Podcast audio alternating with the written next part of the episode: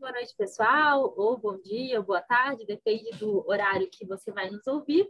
Vamos a mais um encontro dos Vingadores hoje, dessa vez, então, numa data muito especial, que é o Dia das Mulheres. É, antes de mais nada, antes de dar sequência aí aos trabalhos da noite, eu vou fazer, então, a minha audiodescrição. É, Para quem não me conhece, meu nome é Emily, eu tenho 28 anos, sou uma mulher branca, de pele clara, loira, estou usando uma blusa laranja e atrás de mim uma parede branca. E hoje nós teremos, então, um encontro temático tratando sobre diversas decisões afetas aí ao trabalho da mulher. E sem mais delongas, então, eu vou passar a palavra para o Breno. Boa noite, pessoal. Meu nome é Breno, Breno Mustafa. É, sou um homem branco, tenho 32 anos, cabelos e olhos castanhos escuros, é uma barba densa, preta. Estou é, usando fone de ouvidos preto, com fios, uma camisa preta. É, eu estou sentado numa mesa que fica bem próxima aqui da parede, então o fundo da minha tela fica bem próximo das minhas costas só dá para ver um quadro grande com um desenho de uma rua e algumas casas. É, eu, eu, queria começar a apresentação de hoje cumprimentando né, nossas colegas Emily, Júlia, Paula, Ana Paula, Juliana, é, Vânia não entrou ainda, né? Já, já deve estar por aí. Mas falei todo mundo, né? Pelo amor de Deus. Se não falei, eu... um, um, abraço, um beijo para todos vocês, né? Vou saudar também nossas ouvintes é, nesse dia tão importante do 8 de março. Quero começar também pedindo desculpa por estar falando primeiro, né? Eu pedi licença para falar primeiro hoje, porque na realidade eu tenho um compromisso, vou precisar sair mais cedo, tá? Mas vou seguir aqui é, adiante com os julgados que eu separei. Ficaram comigo é, a DI 4275, que trata do direito das pessoas transgênero, a alteração do prenome e do sexo no, e do sexo no registro civil. Eu também vou tratar do recurso extraordinário 845779, que envolve a vedação ao uso do banheiro a transexual em shoppings, certo? É, Antes de tratar dos casos, é, eu fiz um pequeno apanhadozinho a respeito dos conceitos né, de sexo, gênero e orientação sexual, com todas as minhas limitações, né, porque eu não sou um expert nesse assunto, é um assunto complexo que, que exige profundidade, tem muita gente que, que estuda a fundo esse tema, e eu vou tentar falar um pouquinho a esse respeito, de acordo com o estudo que eu fiz de forma bem singela, é, o sexo a gente pode dizer que diz respeito às características biológicas, né, orgânicas de cada um de nós. É, tem a ver com os órgãos reprodutivos mesmo. Já gênero envolve já uma questão mais social, cultural, que diferencia o masculino do feminino. E a orientação sexual, né, a terminologia mais adequada, não, é, a gente não deve usar opção, condição, assim, orientação sexual, certo? Se refere à atração que cada um, ela, cada pessoa, ela pode sentir por determinado gênero, né? E aí a gente tem as divisões de homossexual, heterossexual, bissexual, por aí vai. O transgênero, que é o objeto central, né, da nossa aqui exposição do julgamento, é uma pessoa que não se identifica plenamente com o sexo biológico em contrapartida aos transgêneros, existem os cisgêneros, que são as pessoas que se identificam com o sexo biológico, e é o tratamento cultural que se é normalmente conferido, né, que a normatividade confere a cada pessoa de cada sexo, né? Um, a orientação sexual ela não se confunde com a identidade de gênero, né? Claramente já está dando para perceber isso. E é, eu vou dar um exemplo aqui, um exemplo bem abstrato, assim, é, para a gente perceber isso. Se uma pessoa nascer num sexo biológico masculino, né, mas não se, mas é, ela se identificar com o, o gênero feminino, certo? E, e posteriormente, em algum momento da vida dela, ela passar a se apresentar na sociedade como uma mulher, essa pessoa será uma pessoa transgênera e deverá ser reconhecida como mulher, certo? Essa mulher ela vai experimentar as concepções que a sociedade reserva às mulheres em geral, o modo de ser, o papel que a sociedade entende ser próprio né, das mulheres. Existe essa, é, se a gente parar para pensar bem, existe tudo isso, né? E e aí nesse ponto sobre essa questão, eu eu queria lembrar que desde os movimentos colonialistas, né, do colonialismo, houve uma difusão pelo mundo, pelo menos no, no Ocidente, do eurocentrismo. O que, o que isso significa? Houve a difusão de um modelo de sociedade que estava estabelecido na Europa e que foi espalhado nas colônias. E esse modelo europeu ele é, era fundado, baseado num, num sistema patriarcal, onde o chefe da família era um homem, um, uma pessoa branca, religioso, heterossexual, era o modelo de pessoa ideal, digamos assim, né? Pelo menos reconhecidamente de forma geral naquele meio, naquela sociedade. Isso foi difundido aqui na, nas, no Ocidente como um todo. É, e isso, a gente sabe que isso influencia, né? É, é, como a gente pensa, como as coisas são construídas a partir disso, né? E aí, se a gente parar para pensar direitinho sobre esse tema, a gente vai notar que após as revoluções industriais, né, que foi um momento a partir do qual o capitalismo ele se acendeu como um sistema prevalecente, né, na história aqui do Ocidente, a partir desse instante como o colonialismo ele estava difundido como a partir de um modelo patriarcal, o sistema capitalista seguiu essa mesma lógica e reservou às mulheres o papel de cuidar da casa e da família, permitindo que os homens saíssem e se dedicassem ao trabalho e, por consequência, tivessem um maior destaque ou protagonismo no poder exercido no meio da sociedade. E isso, como estava dizendo, isso influencia as formas como as instituições são estruturadas a partir dessas noções gerais, né? E é dentro de todo esse contexto que a mulher transgênero ela vai receber o impacto né, do, do tratamento, ou melhor, é, das opressões mesmo que as mulheres recebem no geral. E para piorar, no caso da, dos transgêneros, né, há ainda a interseccionalidade. E aqui eu estou falando do transgênero mulher porque é o caso do, do nosso julgado, né, que a gente vai mais para frente.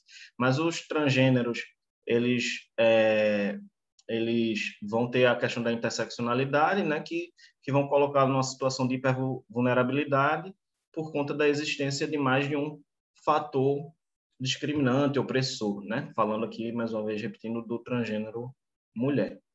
No caso do recurso extraordinário 845779, o que aconteceu foi que uma mulher transgênero, ela foi impedida de usar um banheiro feminino no shopping, né? Aí, por causa disso, ela ajuizou uma ação postulando pagamento de uma indenização por danos morais. O juiz de primeiro grau, ele deferiu a indenização de 15 mil reais, mas o Tribunal de Justiça reformou a sentença, dizendo que tratava, o caso era mero de sabor. Então, não havia motivo para deferir um dano moral, a indenização né, pelo dano moral. Eu acho que essa decisão é um, é um, é um convite assim para a gente refletir mesmo sobre essa existência de um preconceito institucional, sabe? Num, essa decisão traz isso à tona. É, colocar em discussão a possibilidade ou não de uma mulher transgênero utilizar o banheiro feminino é uma discussão que pode render argumento para os dois lados. Beleza. Mas diminuir essa questão e afirmar que se trata de mero de sabor, assim, pelo menos do meu ponto de vista, é, é um resultado de uma sociedade que está fundada em noções eurocêntricas e patriarcais mesmo. Provavelmente os jogadores eram cisgêneros, é, até porque é, os transgêneros, muitas vezes a gente trata no direito do trabalho de uma concepção de daquelas pessoas que são inempregáveis. Né? Os transgêneros eles sofrem com isso, não conseguem espaço em simples postos de emprego, quanto mais num posto de poder dentro de um tribunal de justiça, né? Se a gente parar, se houvesse essa investigação, provavelmente aqueles julgadores não realmente não não devem ser transgênero e isso influencia no olhar como as pessoas como essas pessoas vão ter sobre os casos, né? O fato é, aqui é do meu ponto de vista ainda, né? Eu estou tratando fazendo uma parte. É, me parece que descreve uma situação que vai envolver a possibilidade de uma pessoa poder ou não utilizar um banheiro pelo fato da raz... É, em razão da pessoa que ela é, né? E pelo fato dela ser uma pessoa com determinadas qualidades, atributos, entendimentos, concepções. O caso, então, o caso retrata uma situação na qual envolve o espaço que a pessoa tem no mundo. Não é uma coisa simples para a gente dizer que é um mero de sabor, né? Data V, né, aí do, do TJ. Mas, enfim. Aí, eu, o, usar o banheiro pode ser uma questão banal para uma pessoa cisgênero, né? Mas, realmente, enfim, é, para quem realmente, para as pessoas que sofrem com isso, para as pessoas que é, enfrentam esse problema, isso para a gente que muitas vezes passa despercebido é um problema grave, é uma questão séria. Então, é, o caso chegou no STF é, através de um recurso extraordinário, né, como falei, e em 2015 o julgamento foi iniciado, mas só o relator, o ministro Barroso, e o ministro Fachin apresentaram os votos até agora. Ambos votaram pelo provimento do recurso extraordinário, é, restabelecendo, então, a sentença né, que eu havia dito que, que tinha condenado o shopping ao pagamento de 15 mil reais. Desde então, o ministro Fux pediu vistas e o julgamento não foi retomado. Desde 2015, está se aguardando esse retorno. É, um ponto, aí eu vou agora tratar dos pontos tratados pelo ministro Barroso no voto dele, especificamente. Né? Por quê? Como a gente não tem um acordo ainda, eu fui no voto do relator tentar destrinchar um pouco esse voto é, para a gente entender todas essas nuances é, que foram postas lá pelo ministro Barroso. Um ponto interessante do voto é o trecho que ele faz uma diferenciação da igualdade formal, dizendo que se trata de uma proteção né, contra a existência de privilégios e tratamentos discriminatórios, e a diferença da igualdade material, que, segundo ele, corresponderia às é, demandas por redistribuição de poder, de riqueza, é, do bem-estar social. Isso seria a diferença de igualdade formal e material, segundo Barroso, mas aí ele traz uma concepção importante para o caso, que é entendida como a igualdade como reconhecimento, como se fosse uma terceira espécie, certo? Em relação a essas classificações igualdade como reconhecimento. E aí ele diz que é uma dimensão da igualdade que é que diz respeito ao respeito que se refere ao respeito devido às minorias, sua identidade, suas diferenças, certo? Ele diz lá no voto que no caso da, no caso da igualdade como reconhecimento, a injustiça que deve ser combatida não vai ser uma, uma questão legal ou econômica como rotineiramente se, se dá nos casos em geral, mas tem a ver com a questão cultural e simbólica. A igualdade como reconhecimento combate uma injustiça cultural ou simbólica, certo? E aí ele explica que há modelos sociais que vão excluir o diferente, produzindo a dominação cultural e um não reconhecimento ou um desprezo em relação a certas pessoas. Eu separei aqui uma passagem interessante é, do, do, do voto dele, eu vou ler rapidinho aqui, é bem curto. Ele fala assim: o remédio contra a discriminação e o preconceito envolve uma transformação cultural capaz de criar um mundo aberto à diferença, onde a assimilação aos padrões culturais dominantes ou majoritários não seja o preço a ser pago pelo mútuo respeito. Estas são palavras de Nancy Fraser, uma das principais teóricas desse tema. A luta pelo reconhecimento não pretende dar a todos o mesmo status por meio de eliminação dos fatores de distinção, mas pela superação dos, dos estereótipos e pela valorização da diferença. Né? Aí ele segue aqui dizendo, nas palavras felizes de Boaventura Souza Santos, as pessoas têm o direito de ser iguais quando a diferença as inferioriza e o direito a ser diferentes quando a igualdade as descaracteriza. Esse foi um trecho do voto dele. Ele disse também, aqui já parando de citá-lo, né? ele disse também é, que os transexuais eles são uma minoria é, extremamente marginalizada, é, uma das mais marginalizadas e estigmatizadas, que ele traz um apanhado de, de números né, estatísticos dizendo que o Brasil lidera o ranking de, de, de violência transfóbica é, e que o Brasil registra o maior número absoluto de mortes é, no cenário mundial em relação a esse tipo de violência. E aí ele traz vários números, eu não, não achei que precisava trazer isso para vocês, mas ele diz também, ah, um ponto interessante aqui que ele que ele colocou no voto dele é que a transexualidade era, né, na verdade, o voto é 2015, lembrando, né?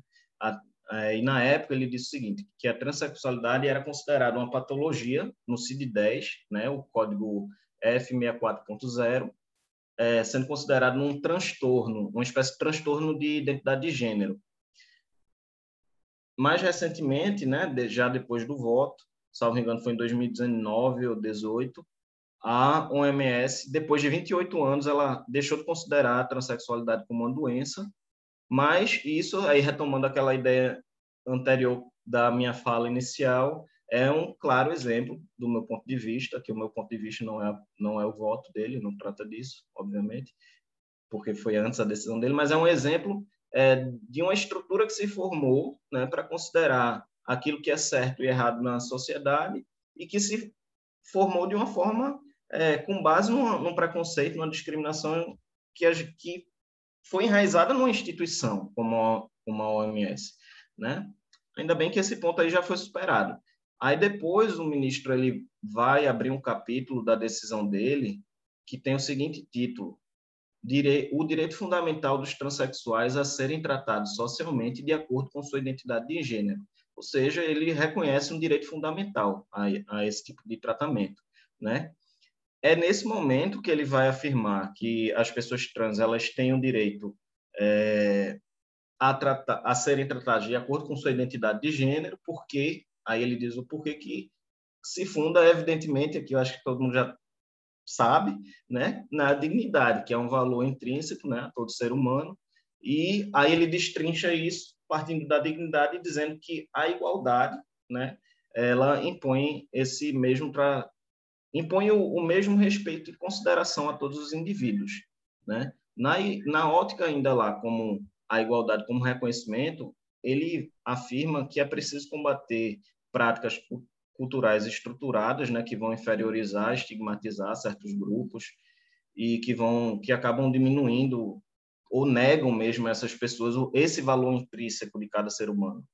É, e aí mais um trechinho que eu separei que esse é menor ainda o trecho para mostrar aqui a vocês. Ele diz assim: o padrão cultural heterossexual e cisgênero impõe às orientações sexuais e identidades de gênero desviantes o rótulo de aberrações naturais ou perversões sociais a serem curadas ou combatidas. As pessoas transexuais convivem, portanto, com o preconceito e a estigmatização. São rotineiramente encaradas como inferiores e têm seu valor intrínseco desrespeitado, esse valor intrínseco como ser humano que ele já havia tratado antes.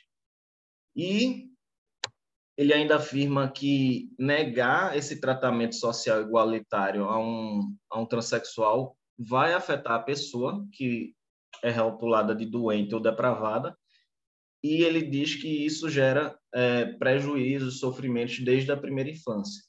Né? Ele, vem, ele vai diz também que negar um tratamento social digno vai afetar não só a pessoa, né, o sujeito em si, individual, mas toda a coletividade, porque vai haver uma perpetuação quando a gente vai negar esse tratamento igualitário, o uso do banheiro, por exemplo, vai haver é, uma perpetuação do preconceito, se houvesse essa decisão, certo?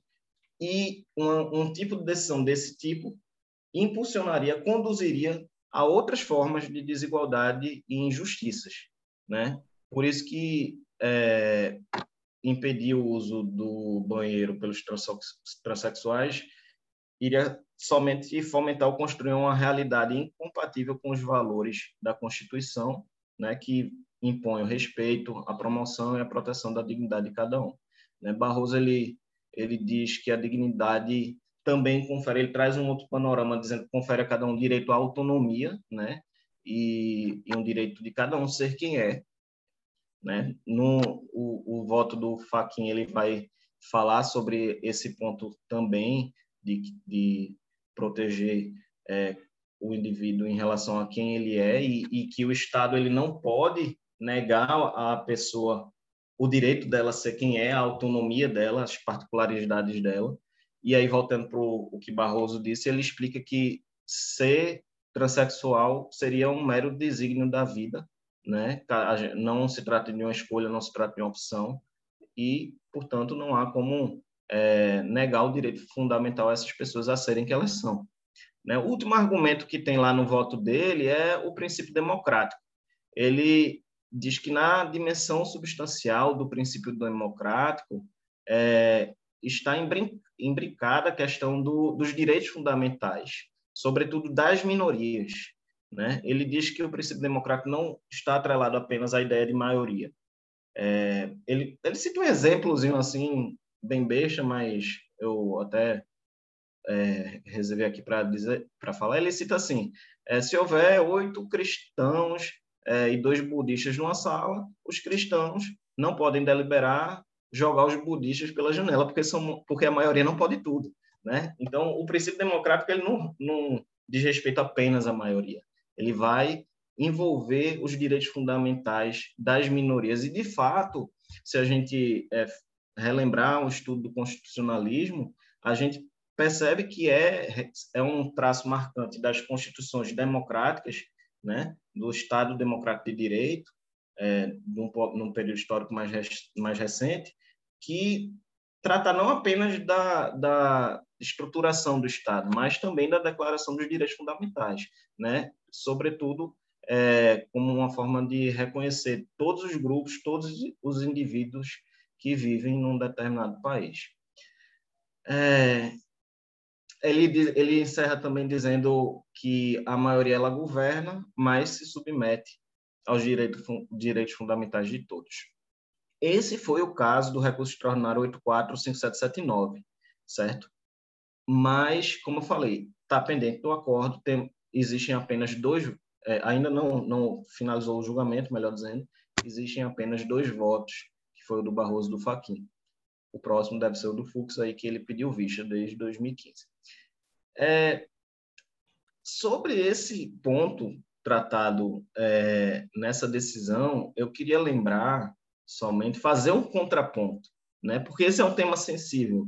Fazer um contraponto não numa, não numa, numa perspectiva que o Tribunal de Justiça fez considerando um dissabor, um dano como esse, né, como eu falei. Mas um contraponto, uma reflexão que é posta por é, um, um grupo de feministas também. E, é, existe um grupo importante né, de feministas que, embora elas vão reconhecer que as mulheres trans elas experimentam é, da, a, essa mesma noção de que a sociedade atribui às mulheres em geral é, essa questão do espaço que é reservado à mulher, a ideia como a mulher deve ser, o que pode ou não pode fazer, como deve se portar, como deve falar, como deve se vestir, como deve comer. Até isso, se a gente se a gente refletir, até isso existe é, delimitações gerais, compreensões gerais na cabeça de cada um, como é correto que uma mulher deve se portar ali para é, fazer cada uma dessas coisas do dia a dia de cada de, das pessoas, né? Embora essas, esse grupo de feministas ela reconheça essas diferen, essa, essa, esse mesmo tratamento que a mulher trans ela recebe, é, elas dizem que as mulheres trans elas não vão experimentar toda a opressão que as mulheres em geral, as mulheres cisgênero, né, vivenciam desde o berço, né, ou, e para e para algumas desde o útero, né? E aí parcela dessa, das feministas ela vai acabar, elas vão acabar é, elas vão acabar deixa eu ver aqui o, a, o pontozinho que eu separei da fala delas. Elas, elas vão colocar como um argumento central para se refletir, até para refutar essa questão do uso do banheiro, o fato de que as mulheres trans é, não iriam merecer o tratamento absolutamente idêntico pelo fato, um, de não serem, não vivenciarem absolutamente as mesmas coisas que a mulher cisgênero vivencia, por conta dessa questão que vem desde o berço, certo? E, sobretudo, pelo fato de que é, aquele trans, ele entrando, adentrando naquele banheiro, veja, eu estou falando aqui uma posição, tentando falar, né, uma posição de um grupo. é, aquele trans, ele não necessariamente, aquela mulher trans, ela não necessariamente, ela vai ter passado por uma cirurgia, né, de mudança de sexo, e que ela representa ali dentro daquele local é um perigo de violência, uma, uma violência sexual, porque quem é, quem potencialmente é, coloca a, a, as mulheres em geral é, nessa posição de, é, de, vulnerável em relação a essa questão é a pessoa que possui um pênis, né? Então, é, então elas colocam é, esse perigo que está sendo posto ali junto delas, não dizendo exatamente que a pessoa, a mulher trans, a mulher, vejam, a questão é tão complexa, porque é uma mulher trans que tem pênis, a gente já tratou disso. Então, a mulher trans, por ser trans, não é esse o ponto que representa algum nível de perigo de potencial violência. Não é, não, não é o fato dela ser trans, certo? Tem que se tirar todo tipo de estigma em relação à mulher trans, porque há estigmas em, que envolvem esse tema que não devem existir, né? Pensar que o trans, enfim, não, não importa nem a trans, não importa nem é, eu delimitar, destrinchar essa questão do estigma, como é que ele funciona, mas é isso, tem um potencial, um potencial risco ali de violência é, sexual dentro mais mais próxima a essas mulheres. Então fica a reflexão, o julgamento não se encerrou e é um ponto de vista. Né? Mas em relação à ADI, que é, aí eu já vou passar para o outro, antes de abrir aqui para vocês falarem, a ADI 4275, né? eu já vou tratar ela rapidinho, ela vai ser, um, vai ser menor que minha fala. É, nessa decisão, já houve o acórdão, certo? O STF decidiu, foi desde 2018 isso, o STF decidiu que a pessoa transgênero ela tem o direito à alteração do prenome e à alteração do gênero no registro civil, né, pela via administrativa ou judicial, independente da realização de cirurgia ou de tratamentos hormonais. Né? Os pontos enfrentados são muito semelhantes né, nos votos dos ministros. O objeto da ADI foi o artigo 58 da Lei 6.015, que diz o seguinte: o artigo 58 diz: o prenome será definitivo, admitindo-se, todavia, a sua substituição por apelidos públicos notórios. Certo? O voto prevalecente foi do ministro Faquim, e, dentre as coisas mais relevantes, o ministro disse: ele disse, a primeira coisa que ele disse foi que o direito à igualdade sem discriminações abrange a identidade ou expressão de gênero. Ele diz que a identidade é manifestação da própria personalidade da pessoa humana e cabe ao Estado reconhecê-la e não desconstituir né, essa, essa identidade da pessoa. E ele disse ainda que a pessoa não deve provar o que é. Ela não precisa provar o que ela é. E o Estado não deve condicionar essa expressão da identidade dela a qualquer tipo de procedimento, certo? ela, sendo quem ela é, ela vai fazer a alteração no registro dela sem qualquer condicionamento na via administrativa ou judicial. E, no final, é, a ADI resultou na, na interpretação conforme desse artigo 58 da Lei 6.015, né? E foram invocados, né, naturalmente, aí o direito a, pelo ministro Faquinha, que isso é do voto dele, que foi o que prevaleceu, o direito à dignidade, à intimidade, à vida privada, à honra, à imagem, né? A corte, ela também, ela constou no dispositivo, né, da, da decisão, é, e não não só no voto do Faquin, que a interpretação conforme também se baseou no Pacto de São José da Costa Rica. Foi foram normas, paradigmas para avaliar essa interpretação conforme. E aí citaram lá o artigo 18, que trata do direito ao nome, né? o artigo 3 que, que trata do, direito, do reconhecimento da personalidade jurídica, é, o, os artigos 7.1 e 11.2, que tratam também da liberdade pessoal e do direito à honra e à dignidade. Também houve a citação, né, quase terminando, a citação dos princípios de Yogyakarta, que trata sobre os direitos humanos e, e em relação à orientação sexual, sexual, e identidade de gênero. E, por último, eu separei só também mais um trechinho aqui do voto do Faquin nesse, nesse, nessa ADI. Ele disse o seguinte: o Estado deve abster-se de interferir em condutas que não prejudicam a terceiros e, ao mesmo tempo, buscar viabilizar as concepções e os planos de vidas dos indivíduos, preservando a neutralidade estatal.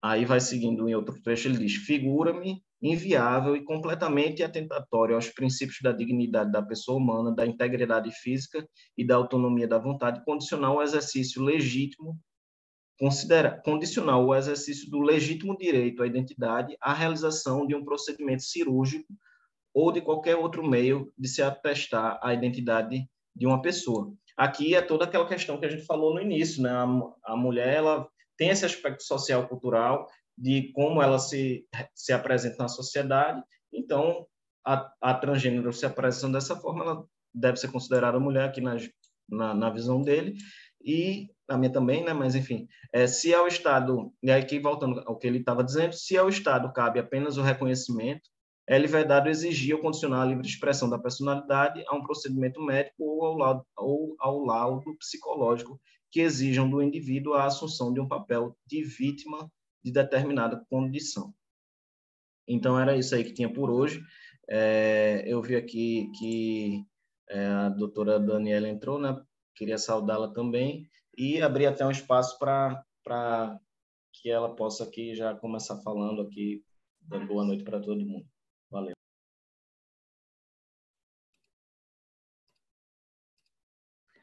Certo, Breno, obrigada aí pela exposição, foi excelente, como sempre. E antes de passar, então, a palavra aos demais para iniciar os debates, né, eu gostaria também de dar as boas-vindas para nossa convidada. Hoje nós temos uma convidada aqui muito especial, que vai ser um reforço para as discussões de hoje, que é a doutora Daniele Comim Martins. Ela é juíza do trabalho em Bauru, mestre em Direito pela Universidade Federal de Santa Catarina, professora, tem formação também em Ciências Sociais e participa de diversos grupos de estudos sobre diversidade de gênero. É, doutora Daniele, obrigada por aceitar nosso convite e mais uma vez seja muito bem-vinda.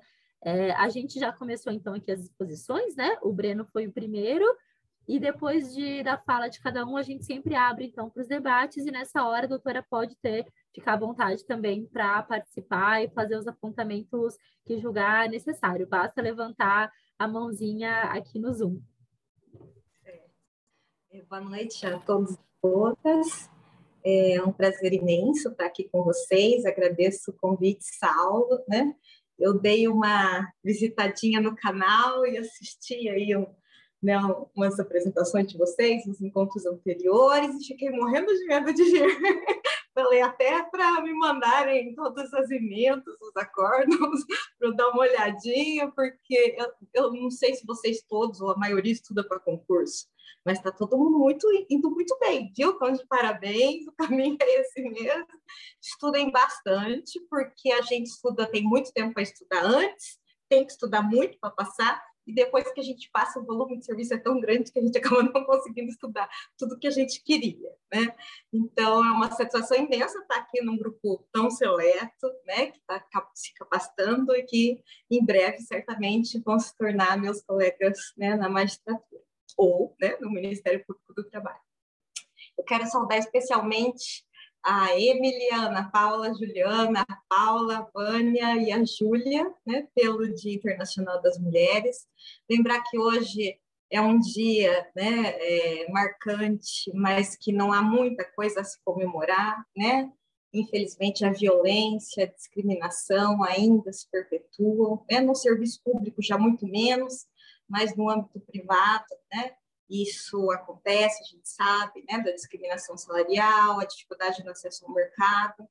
Ah, os, as dificuldades, meninas, para a gente ingressar nos concursos são maiores para a gente. Eu mesma passei né, uma dificuldade maior. Eu até brincava, eu estou há 10 anos da magistratura, né? Eu dizia que devia existir cota para mãe trabalhadora porque eu era uma mãe trabalhadora e eu me sentia discriminada, porque eu tinha né, o meu trabalho, eu era professora da Universidade Estadual do Paraná, né, era advogada, fui advogada de sindicato, e tinha minha filha também. Minha filha hoje tem 20 anos, né, na época tinha 10 anos, então, são questões né, que é, ensejariam uma possibilidade né, de uma cota específica para mãe trabalhadora.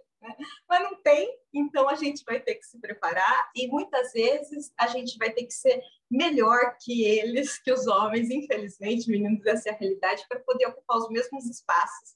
Né? A concorrência e igualdade não é tão em igualdade assim. A gente acaba tendo que ser melhor porque a gente acaba tendo que enfrentar todas essas questões. Né?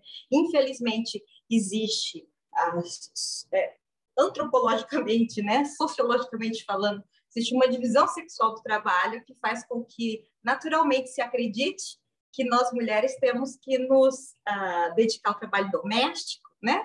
Que essa não é a função do marido, que essa né, não é a função do homem, né? Na, na, numa relação conjugal. E isso faz com que a gente, né? Tenha que dedicar algum tempo não só no nosso estudo, uh, na busca do nosso sonho, por exemplo, né? De chegar na magistratura. Mas, né? Eu sei que a gente é a maioria, né, que as mulheres estão se capacitando cada vez mais, né, principalmente na Justiça do Trabalho, a gente já tomou conta, né, inclusive nos cargos de direção, aqui no TFT 15, nossa presidente é mulher, nossa corregedora é mulher, então nós temos conseguido né, ganhar espaço, mas é com muita luta. Então não é um dia, né? Hoje não é um dia romântico, né? Não sou adepta a receber flores nesse dia, é um dia político um dia para a gente lembrar que a gente tem que continuar nessa luta. Né? Quero parabenizar já a fala do Breno, né? que estava excelente, e não vou me delongar, né? acho que o Márcio já tem questionamentos aí, e a gente vai tentar ajudar vocês em algumas reflexões nessas temáticas eleitas aí sobre a questão feminina e questões de gênero. Posso continuar? Posso, né? É, boa noite, pessoal, tudo bem? É, fazer minha autodescrição, né? Sou Márcio Fernandes, para quem não me conhece, tenho 29 anos até daqui a três semanas. É, estou vestindo uma blusa amarela e, um, e, algumas cores diferentes, perto do azul, né? Bege. É, atrás de mim tem uma cama é, e tem uma parede ao meu lado direito e também ao meu lado esquerdo. É, estou usando óculos, tenho pele branca e cabelos pretos. É, queria também saudar, claro, né, as, as nossas queridas é, colegas de, de podcast e também todas as nossas ouvintes pelo Dia da Mulher, que, como a doutora é, Daniela disse, é, é, um dia político, um dia de muita luta e que as mulheres é, honrosamente elas abrilhantam muito nosso podcast e também as nossas ouvintes também é, nos brindam com a sua com o seu tempo com a sua. É, é, quanto ao caso do Breno especificamente, é, eu gostaria de alertar os nossos ouvintes que é, estudem com muita calma esse caso específico. Ele já foi objeto de questionamento na prova oral do Ministério Público do 20 concurso é, o Fleury perguntava bastante, estava presente nas arguições, e o Fleury perguntava bastante sobre esse caso que o Breno comentou. É, inclusive, a arguição que era feita quando a resposta do candidato era no sentido de que é, não era possível obrigar o, o, a, o, transgênero a usar um banheiro específico, ele perguntava o seguinte: ah, muito bem, então se tiver um terceiro banheiro, pode? Então, sempre era esse o questionamento que a banca fazia, para instigar o candidato a também analisar essa hipótese, que já foi, inclusive, adotada. Eu já tenho conhecimento de alguns municípios daqui do interior, que eu sou do Amazonas, e que eles criaram o terceiro banheiro. Tinham é, órgãos públicos que tinham terceiro banheiro para o transgênero. Isso é real, aconteceu. Então, isso daí gerou muita confusão no interior daqui, e é uma hipótese que é muito factível de ser cobrada em algum outro concurso próximo, né? E também uma, uma hipótese que é muito peculiar desse caso é que nem sempre a pessoa tem gênero, né? A pessoa pode ser uma pessoa gênero, que não se identifica com nenhum dos, dos gêneros, tanto o feminino quanto o masculino, a pessoa pode não se identificar com nenhum dos dois. É, essas pessoas, inclusive, elas é, identificam que não há nenhum gênero diferente, tanto que até a, a Ana Paula chegou a colocar no grupo que existe até uma tendência de não ter mais divisão de gênero nos banheiros, né? É, a questão é bem polêmica, é, são realmente pessoas não binárias, né?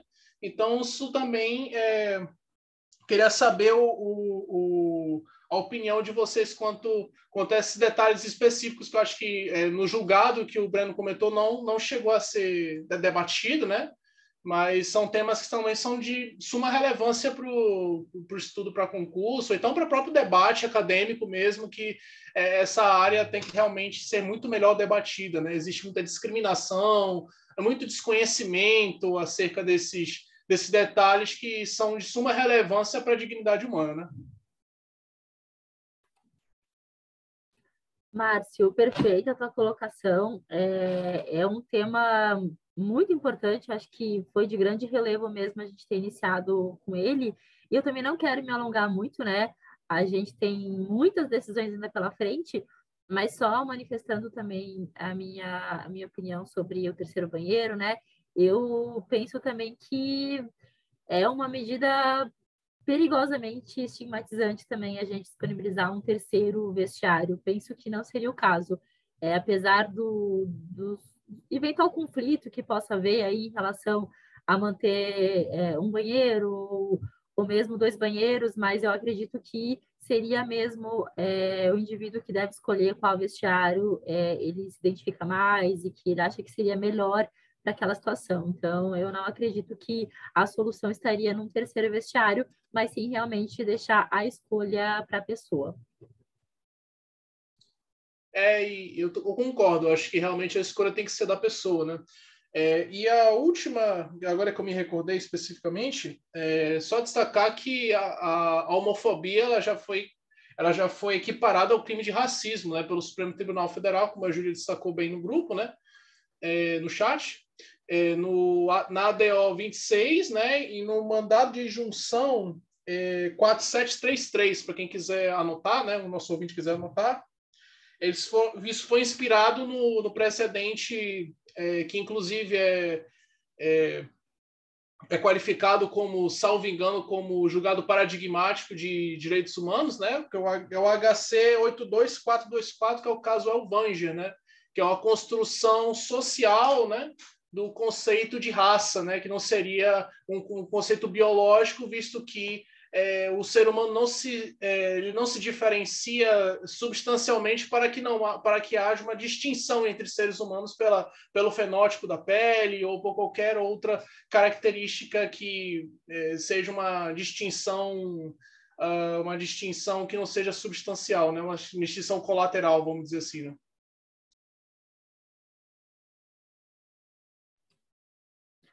Doutora, pode, pode falar, tá com a palavra. É, concordo com a fala da Emily, né, e do Márcio também, em relação a essa questão do terceiro banheiro, as pessoas fazem a confusão entre a identidade de gênero e a condição sexual, né? O fato da, da mulher trans, né, é, ter uma opção, né, uma condição sexual ah, de gostar, né, de ser hétero, né, gostar de homens se apresentando como mulher, não altera em nada o lugar que ela vai estar. O fato dela ter né, um pênis não altera em nada o lugar que ela está. Senão, nós teríamos que ter um banheiro, né, para homoafetivos mulheres, né, um para heteroafetivos mulheres, um para homoafetivos homens. Outro... Então, a questão é da identidade de gênero, né, com que eu me identifico. É, agora, o agênero realmente se torna algo é, a se pensar, né? Mas ah, independentemente da condição sexual, ou seja, né, daquilo que o sujeito gosta na vida privada dele, ele vai ter que ir a algum banheiro, né, quando ele é público. E tem que ser o banheiro com que ele se identifica, senão, obviamente, o constrangimento vai ser muito maior. Até porque o banheiro feminino, ele sempre é individualizado, é muito mais tranquilo, né? Que a pessoa está mais recolhida, não tem essa preocupação de, da exposição do órgão genital. Eu acho que há, há essa confusão aí né? Porque o transgênero, em regra, ele não vai ter desejo sexual pelas mulheres. Em regra, ele tem, né, uma atração por homens, né? Mas o fato de ter o órgão sexual não altera em nada, portanto, porque se não passa pela questão do desejo. Mas a questão não é essa, a questão é da identidade de gênero e não do, do desejo da pessoa. É isso. Perfeito, doutora. Obrigada Alguém tem mais algum comentário a fazer? Senão a gente passa para o próximo tema. Não, acho que o Breno encerrou a parte dele, né? O próximo, então, por acaso, sou eu, então já vou dar sequência aqui também. É, eu selecionei dois temas, né? Eu vou abordar separadamente, porque não, não são exatamente correlatos. O primeiro que eu separei foi o recurso extraordinário 658312, é o tema 528 de repercussão geral da STF, é, e trata do intervalo de 15 minutos antes da prestação de hora extra. É, essa é uma decisão de relatoria do ministro Dias Toffoli, e o plenário do STF, é, com repercussão geral, decidiu que é legal e legítima a pausa de 15 minutos prevista ali no artigo 384 da CLT para as mulheres antes de iniciar a hora extraordinária. É, esse intervalo ele foi questionado por meio do recurso extraordinário pela empresa Angeloni, em Santa Catarina, e em decisão do TST. E como argumento contrário a essa pausa prevista em lei, a empresa alegou, em linhas gerais, aí, que seria discriminatória no trabalho e que feriria o princípio da isonomia entre cargos de trabalho. Mas essa tese não foi aceita. E aí, qual que foi a decisão, então? O tribunal, por unanimidade, negou o provimento ao recurso extraordinário e fixou a seguinte tese. É, o artigo 384 da CLT, é, em relação ao período anterior à edição da Lei 13467 de 2017, foi recepcionado pela Constituição, aplicando-se a todas as mulheres trabalhadoras.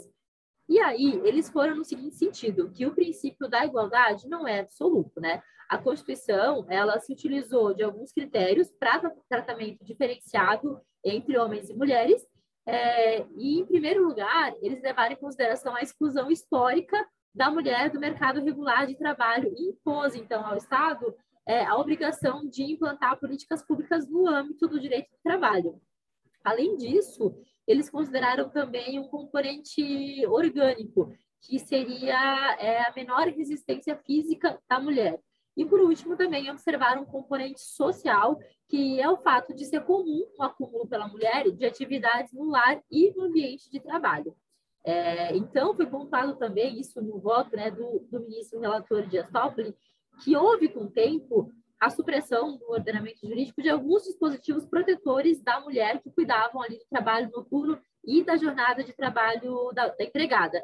É, mas quando houve a revogação desses dispositivos, na época ali pela Lei 7855 de 89, o legislador entendeu que deveria manter aí essa regra do artigo 384 da CLT para garantir à mulher uma proteção diferenciada mesmo considerando a identidade biosocial peculiar da mulher, né?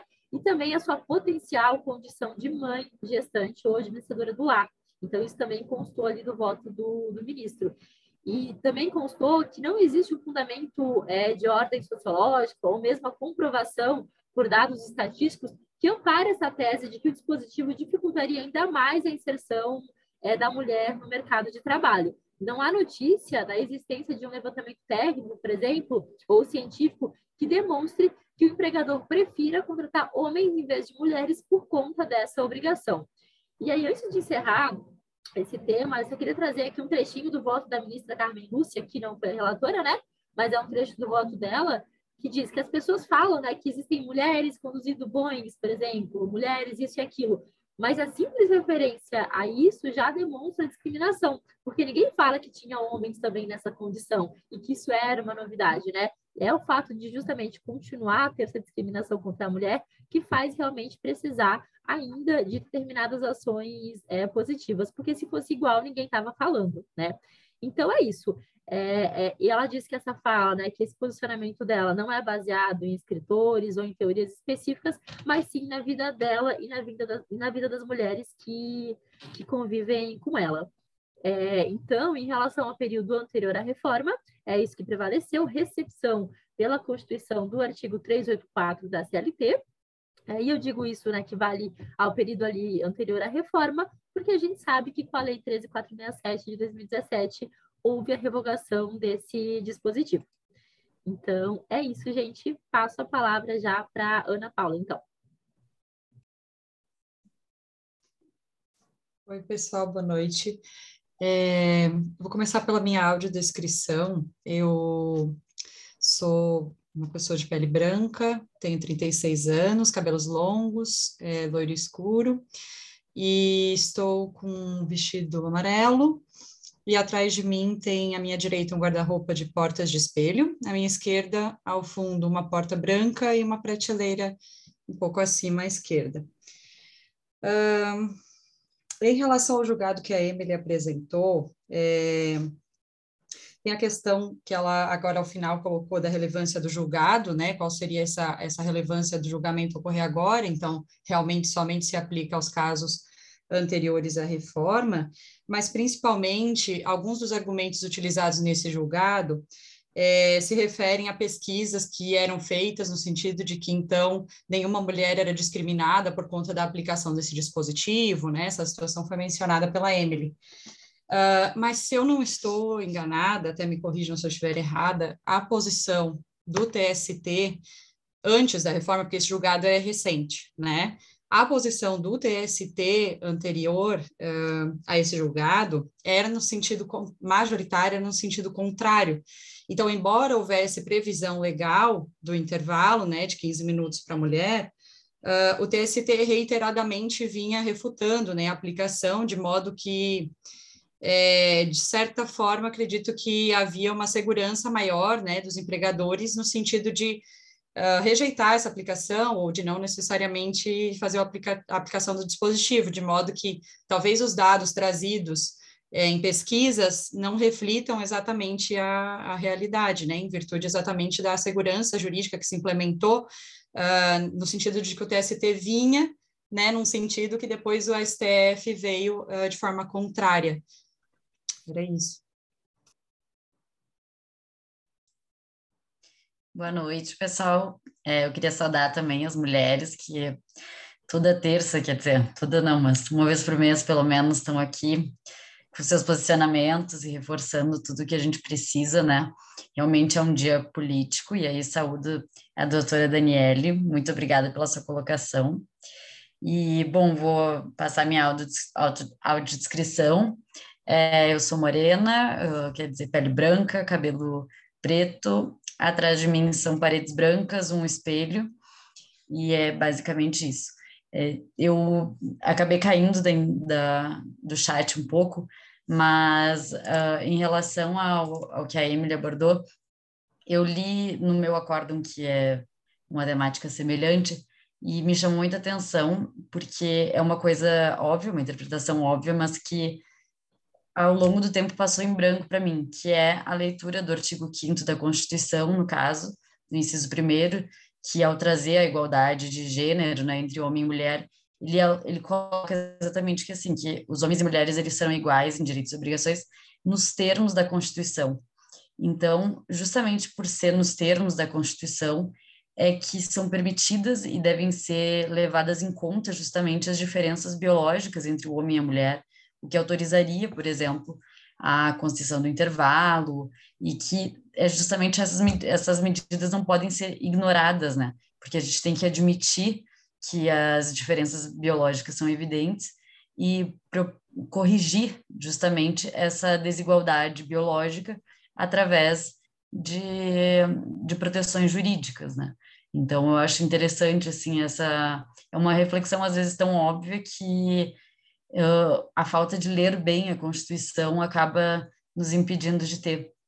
E, em relação ao intervalo também, eu sei, eu sei que anteriormente tinha, tinha a questão de três correntes, né? Uma que dizia exatamente que haveria uma violação na isonomia, outra que diria que seria um direito só das mulheres, e aí justamente com base no artigo 5º, inciso 1 seria uma medida corretiva, e uma terceira corrente que defenderia a extensão da, da, desse intervalo para os homens. E aí, como uma medida de higiene e segurança e tudo mais, considerando a lesividade do, do trabalho extraordinário. Mas, enfim, era basicamente isso. É, boa noite, pessoal. É, começando pela autodescrição, meu nome é Gustavo, tenho 36 anos, sou um homem branco de cabelos e barba castanho, estou com fone de ouvido e num quarto de paredes brancas. É, boa noite a todas as mulheres, parabéns pelo seu dia, Emily, doutora Daniele, Júlia, Ana Paula, Juliana, Paula, Vânia, vocês é, são representam mesmo a, a força feminina que a gente tem aqui, é um prazer estar com vocês. né? Muito bom mesmo, são pessoas sensacionais. É, sobre o julgado da Emily, só para lembrar que esse, esse julgado, inclusive, ele foi utilizado pelo TST até recentemente para justificar a, a prevalência do artigo 386 da CLT no que tange a folga dominical para as mulheres, porque havia uma discussão em relação à aplicabilidade do artigo 6 para as mulheres que trabalham no comércio, que garante a folga a cada três domingos, e o artigo 386 que fala da folga quinzenal. Aí se utilizou essa mesma fundamentação, dizendo a questão até da condição social da mulher, né, da dupla jornada de trabalho, com relação aos cuidados com a casa, e que deve se prevalecer a norma especial do artigo 386 para garantir né, uma, a norma mais benéfica também do mercado de trabalho da mulher, artigo 7 inciso 20. Então, para garantir, mesmo que seja uma mulher comerciária, ela tem direito sim à norma específica do artigo 386 que, e que o repouso dominical para os trabalhos que, seja, que sejam necessários aos finais de semana ele coincida com o domingo a cada 15 dias, né? Lembrando que o TST tem um entendimento que essa, essa previsão dos comerciais tem se aplicado para outros empregados mesmo que sejam de outras categorias, eles têm, têm entendido que pelo menos a cada três semanas tem que ir até para os homens, né? Mas tem essa questão das mulheres que é específica. E sobre o que a Ana falou, eu confesso que pelo que eu me lembro, é, pesquisando para fazer minuta, principalmente de bancário, tinha muito pedido do 384, do 384 de 15 minutos, e, e para mim o TST dava, eu entendia que cabia sim os 15 minutos e tinha que dar hora extra, pelo menos que eu me lembro bem antes dessa decisão. Já eles até se referiam ao julgamento, ao, ao voto do Toffoli, do ministro Toffoli, que estava lá pendente, mas que eu me lembre, pelos, pelas pesquisas que eu fiz já há alguns anos aí, minutando sentença, aplicava assim os 15 minutos e tinha que pagar os 15 minutos extra quando não eram não era concedido intervalo. Mas é basicamente isso. É, vamos lá, eu tenho uma, uma questão é, sobre esse julgado que é relevante. Eu não sei se vocês lembram, mas esse processo do, do STF, ele já tinha sido julgado antes e o julgamento foi anulado. Não sei se vocês lembram disso. Houve uma, um vício de notificação da, de uma das partes lá, e aí o, o STF anulou o julgamento e depois julgou de novo agora, que foi o julgamento que a Emily comentou, né? É, a minha dúvida, e agora já houve julgamento definitivo, tá? É só para deixar bem claro, para o pessoal não esquecer disso, né? For comentar isso numa segunda fase, por exemplo, tem que deixar expresso que já houve julgamento definitivo de novo. É... A minha pergunta é o seguinte: biologicamente, esses 15 minutos eles são realmente benéficos? Porque a pessoa vai ficar 15 minutos a mais. Eu sei que, claro, é, era um intervalo, né? Era para ser um intervalo entre o fim da jornada e o exercício da sobre-jornada. Mas esses 15 minutos, será que eles eram realmente relevantes é, é para a questão biológica mesmo? Porque a, a rigor, a pessoa parando esses 15 minutos, depois continuando a trabalhar, ela vai ficar 15 minutos ou mais do que se ela fizesse direto. Será que realmente era relevante? Eu sempre me perguntei isso. É claro que é uma questão mais médica e biológica, né? Não sei se no julgamento especificamente desse 384 se eles, se eles é, comentaram sobre isso. Mas eu sempre tive essa dúvida, tanto que várias vezes eu, eu questionei algumas, é, algumas amigas justamente dos bancários, como o Gustavo bem disse. O, o campeão de audiência do 384 é o bancário. A gente, a gente da prática sabe que realmente é isso, não tem jeito. E eu sempre perguntei isso de, de algumas amigas que eram bancárias, elas sempre me diziam, eu não sei por que, que existe esse, esse, esse intervalo, porque para mim é muito mais cômodo eu não parar e sair logo antes, né? Porque eu já estou cansada, enfim, eu já estou. É, algumas amigas eram bancárias de oito horas, né? Então elas já estavam lá há muito tempo e eu tenho que esperar 15 minutos lá para depois ainda fazer hora extra. Então, assim, é, isso biologicamente eu tenho minhas dúvidas se era proveitoso, mas assim. Quanto à questão da mulher ter direito, para mim não há dúvida de que elas eram as únicas beneficiárias. É, embora, claro, é, tenha se destacado que, as, é, é, no caso, elas eram realmente. Essa era uma questão bem controversa antes, né? Mas é, quando a questão biológica, eu tenho realmente as minhas dúvidas se era realmente eficiente, né? Não sei o que vocês acham, não sei se realmente isso foi comentado no julgamento, Emily. É, não, não houve comentário sobre isso, e é uma questão que eu também já pensei, porque eu já vi né, nos estudos sobre isso, não na questão prática, mas nos estudos mesmo, é justamente se levantar essa questão. Muitas mulheres nem gostariam de usufruir desse intervalo, porque elas teriam que ficar 15 minutos a mais, tal, e, e, isso já depois de uma longa jornada de trabalho, isso seria no final da jornada, então ela já está cansada, ela quer logo seguir para ir embora, né? É, então já vi comentários sobre isso, mas a outra questão é elas poderiam renunciar a esse direito? Me parece que não, né? Então, acho que, independentemente de, de as próprias mulheres serem favoráveis ou não a esse intervalo, por ser até que a gente pode considerar uma medida de é, saúde, higiene e segurança, né? Acredito que não daria para renunciar também. Mas eu vou passar a palavra para a doutora Daniele para dar a sua opinião. É, obrigada, Emily. Eu esqueci de fazer minha autodescrição, peço desculpas aos ouvintes do podcast. É, eu sou uma mulher de aproximadamente 40 anos, talvez um pouco mais, talvez um pouco menos, não sou obrigada a falar.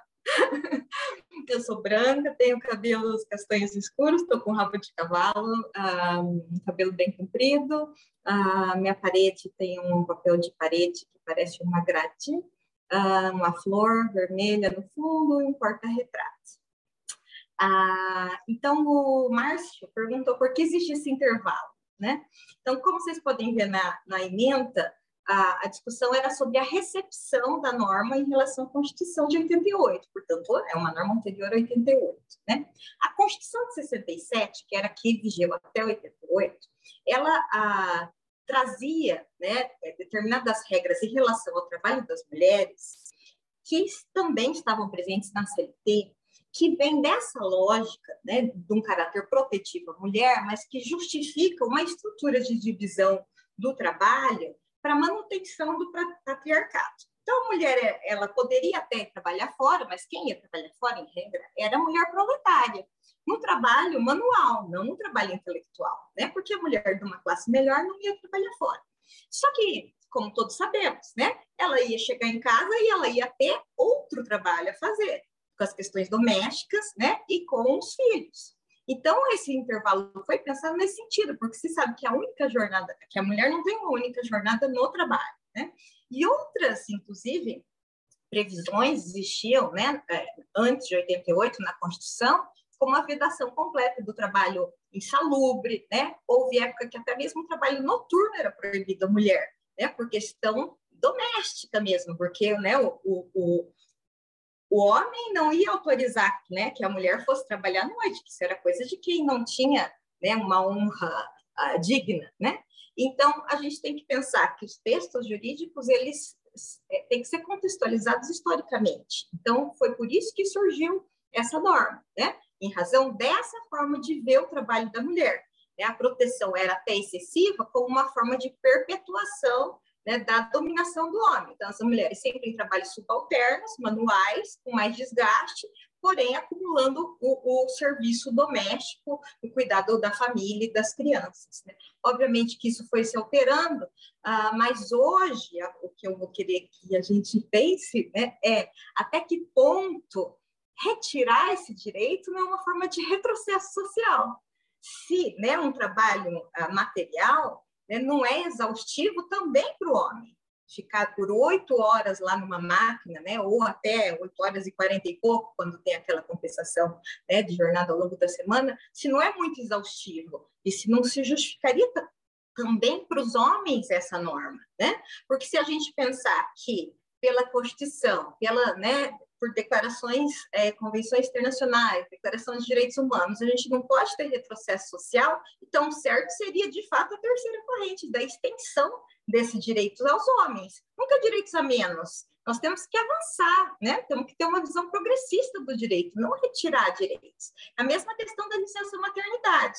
É concedida à mulher, né? A licença de maternidade de 120 dias, nós vamos tirar da mulher?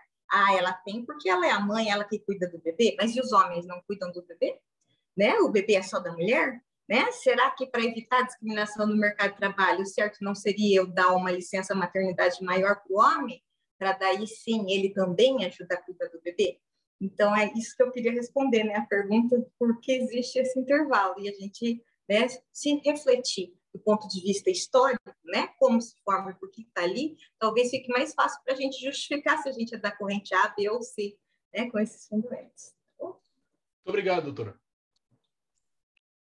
É, perfeito. Concordo plenamente. Sim, eu acho que, além da questão da máxima efetividade do direito à saúde, tudo que já justifica por si só a extensão da norma ao homem, né? E eu acho que a gente, claro, o direito do trabalho hoje em dia ele trabalha com diferentes categorias, mas pensando no bancário, o, o bancário é uma categoria à parte, perto de um milhão de trabalhadores chão de fábrica, teoricamente, né? E que justamente estão uh, em, sei lá, corredores de máquina e etc. E, mas eu acho que exatamente assim o, o ponto abordado pela doutora é até mais relevante, a questão da discriminação indireta, que gera, que gera sobre a mulher não conceder esse intervalo também ao homem. Né? Então, sob uma pers perspectiva de retrocesso social, com certeza a, a extinção do intervalo ela, ela é, uma, é um retrocesso, mas avançar também exige que se estenda esse intervalo para os homens, né? Justamente para evitar a discriminação pretendida, assim, uh, pretendida não, a discriminação que a Constituição procura evitar. É isso. É, quando a doutora estava falando sobre a, a licença maternidade, alguns direitos que foram conferidos à mulher, eu estava vendo uma aula Faz tempo isso, uma aula de previdenciário, que é uma questão muito interessante. É sobre o salário maternidade é, dos pais adotantes. Já teve gente, pessoal, com uma situação bem curiosa. É, o pessoal foi para a justiça para saber qual dos pais adotantes, qual do, dos, da, é, dos pais adotantes ia ter direito a receber o salário maternidade, por conseguinte interromper né, o, o desempenho das atividades. Foi uma situação bem curiosa, porque você geralmente é, o salário maternidade quem recebe é a mãe, mas no caso quando é, é adoção, então a perspectiva é um pouco diferente. O pessoal veio para a justiça para discutir isso, para quem queria receber, né? É uma situação bem bem curiosa mesmo. Agora que eu me recordei disso.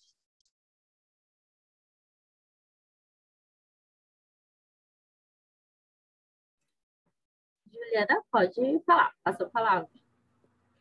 Oi, boa noite, pessoal. Meu nome é Juliana, tenho 31 anos, sou parda, tenho cabelo é, castanho escuro e os olhos também. Estou usando óculos, uma camisa preta e branca.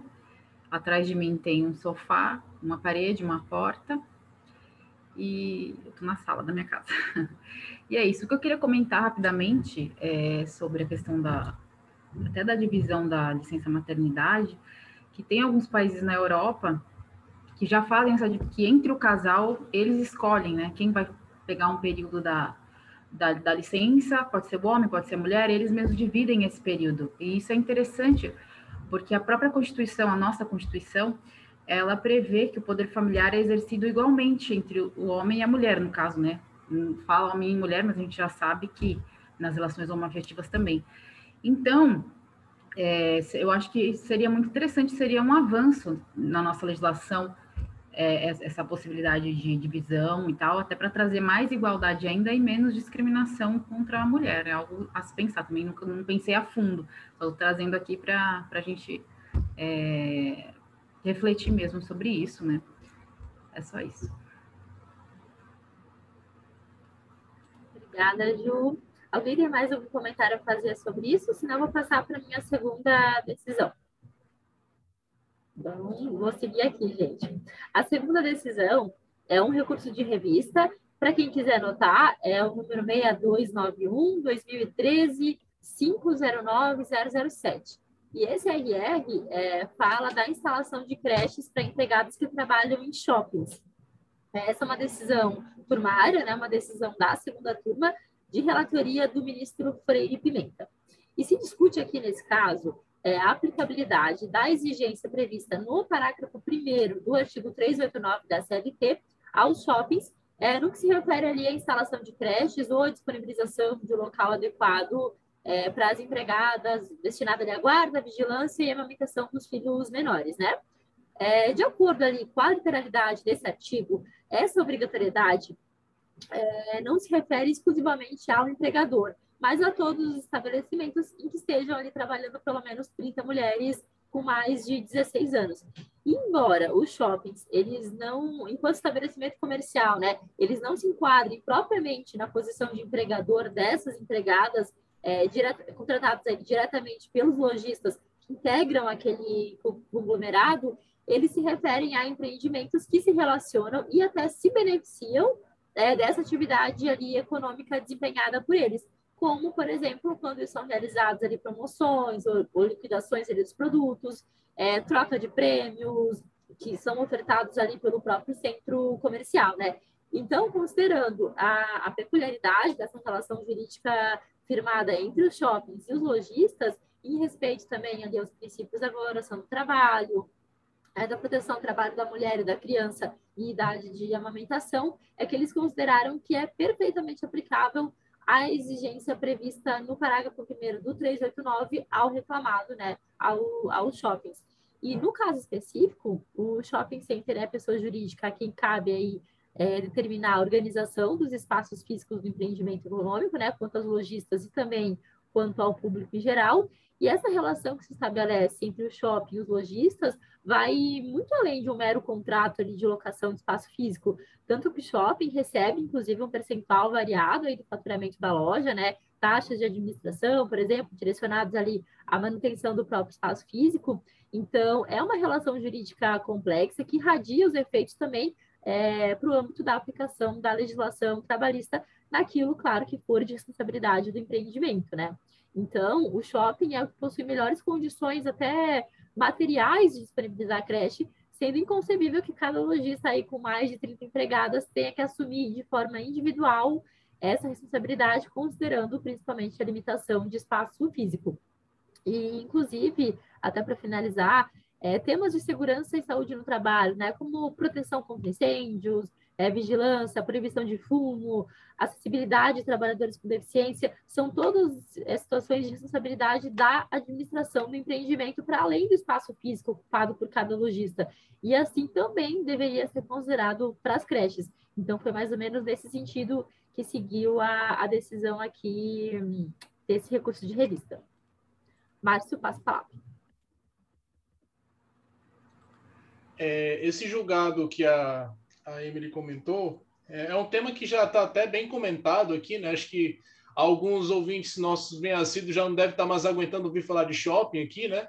Mas é, esse julgado específico da segunda turma, ele é muito relevante, porque além de a segunda turma é, falar lá no início, se vocês tiverem um tempinho para abrir esse acórdão, mas eles falam do conceito de shopping segundo a Abrace, né, que é a Associação Brasileira de Shopping Centers.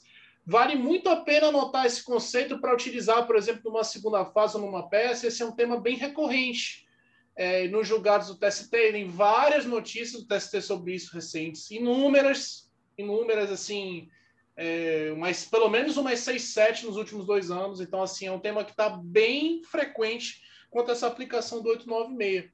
Mas, assim, o que eu acho extremamente importante, que é um fundamento que pouquíssima gente vai lembrar na, no momento de prova, ou até mesmo para escrever sobre isso, é que o ministro Felipe Pimenta, que para mim foi um, um, um, fundamento muito importante, muito inteligente, foi a aplicação de um contrato civil que já constou bastante em concurso, que é o contrato da coisa esperada. Eu não sei se vocês já tiveram oportunidade, até os ouvintes já tiveram oportunidade de ouvir falar desse contrato, mas é, o contrato da coisa esperada, como o próprio nome diz, que é o rei esperatai, né? É, é um contrato que você realmente espera algo pronto. E é justamente a questão que se enquadra na questão do shopping. Porque o lojista não tem como é, é, construir a loja do jeito que ele quer. Ele recebe a loja alugada do jeito que o shopping determina o shopping está numa localidade específica e importante, né? Eles fazem pesquisa de mercado antes de construir o shopping, tanto que você vê que o shopping normalmente é bem localizado. Então, normalmente ele está perto de um local que tem muita demanda. Eles fazem pesquisa para isso. É, No caso, o shopping tem que ter estacionamento, tem todas as peculiaridades que já estão pré-determinadas pelo condomínio. E essa questão do contrato coisa esperada, ele é justamente a questão que o lojista se insere, porque o lojista ele não pode é, alterar morfologicamente o espaço dele em nada. Então, é, é, esse contrato é um fundamento que eu acho muito importante as pessoas se atentarem para ele se estiverem escrevendo sobre isso numa prova ou então se quiserem escrever um artigo sobre isso, porque realmente é bem raro de ver. Para mim esse foi o único, acho que foi o único acordo que eu vi o TST fundamentando dessa forma. Então achei bem importante isso também.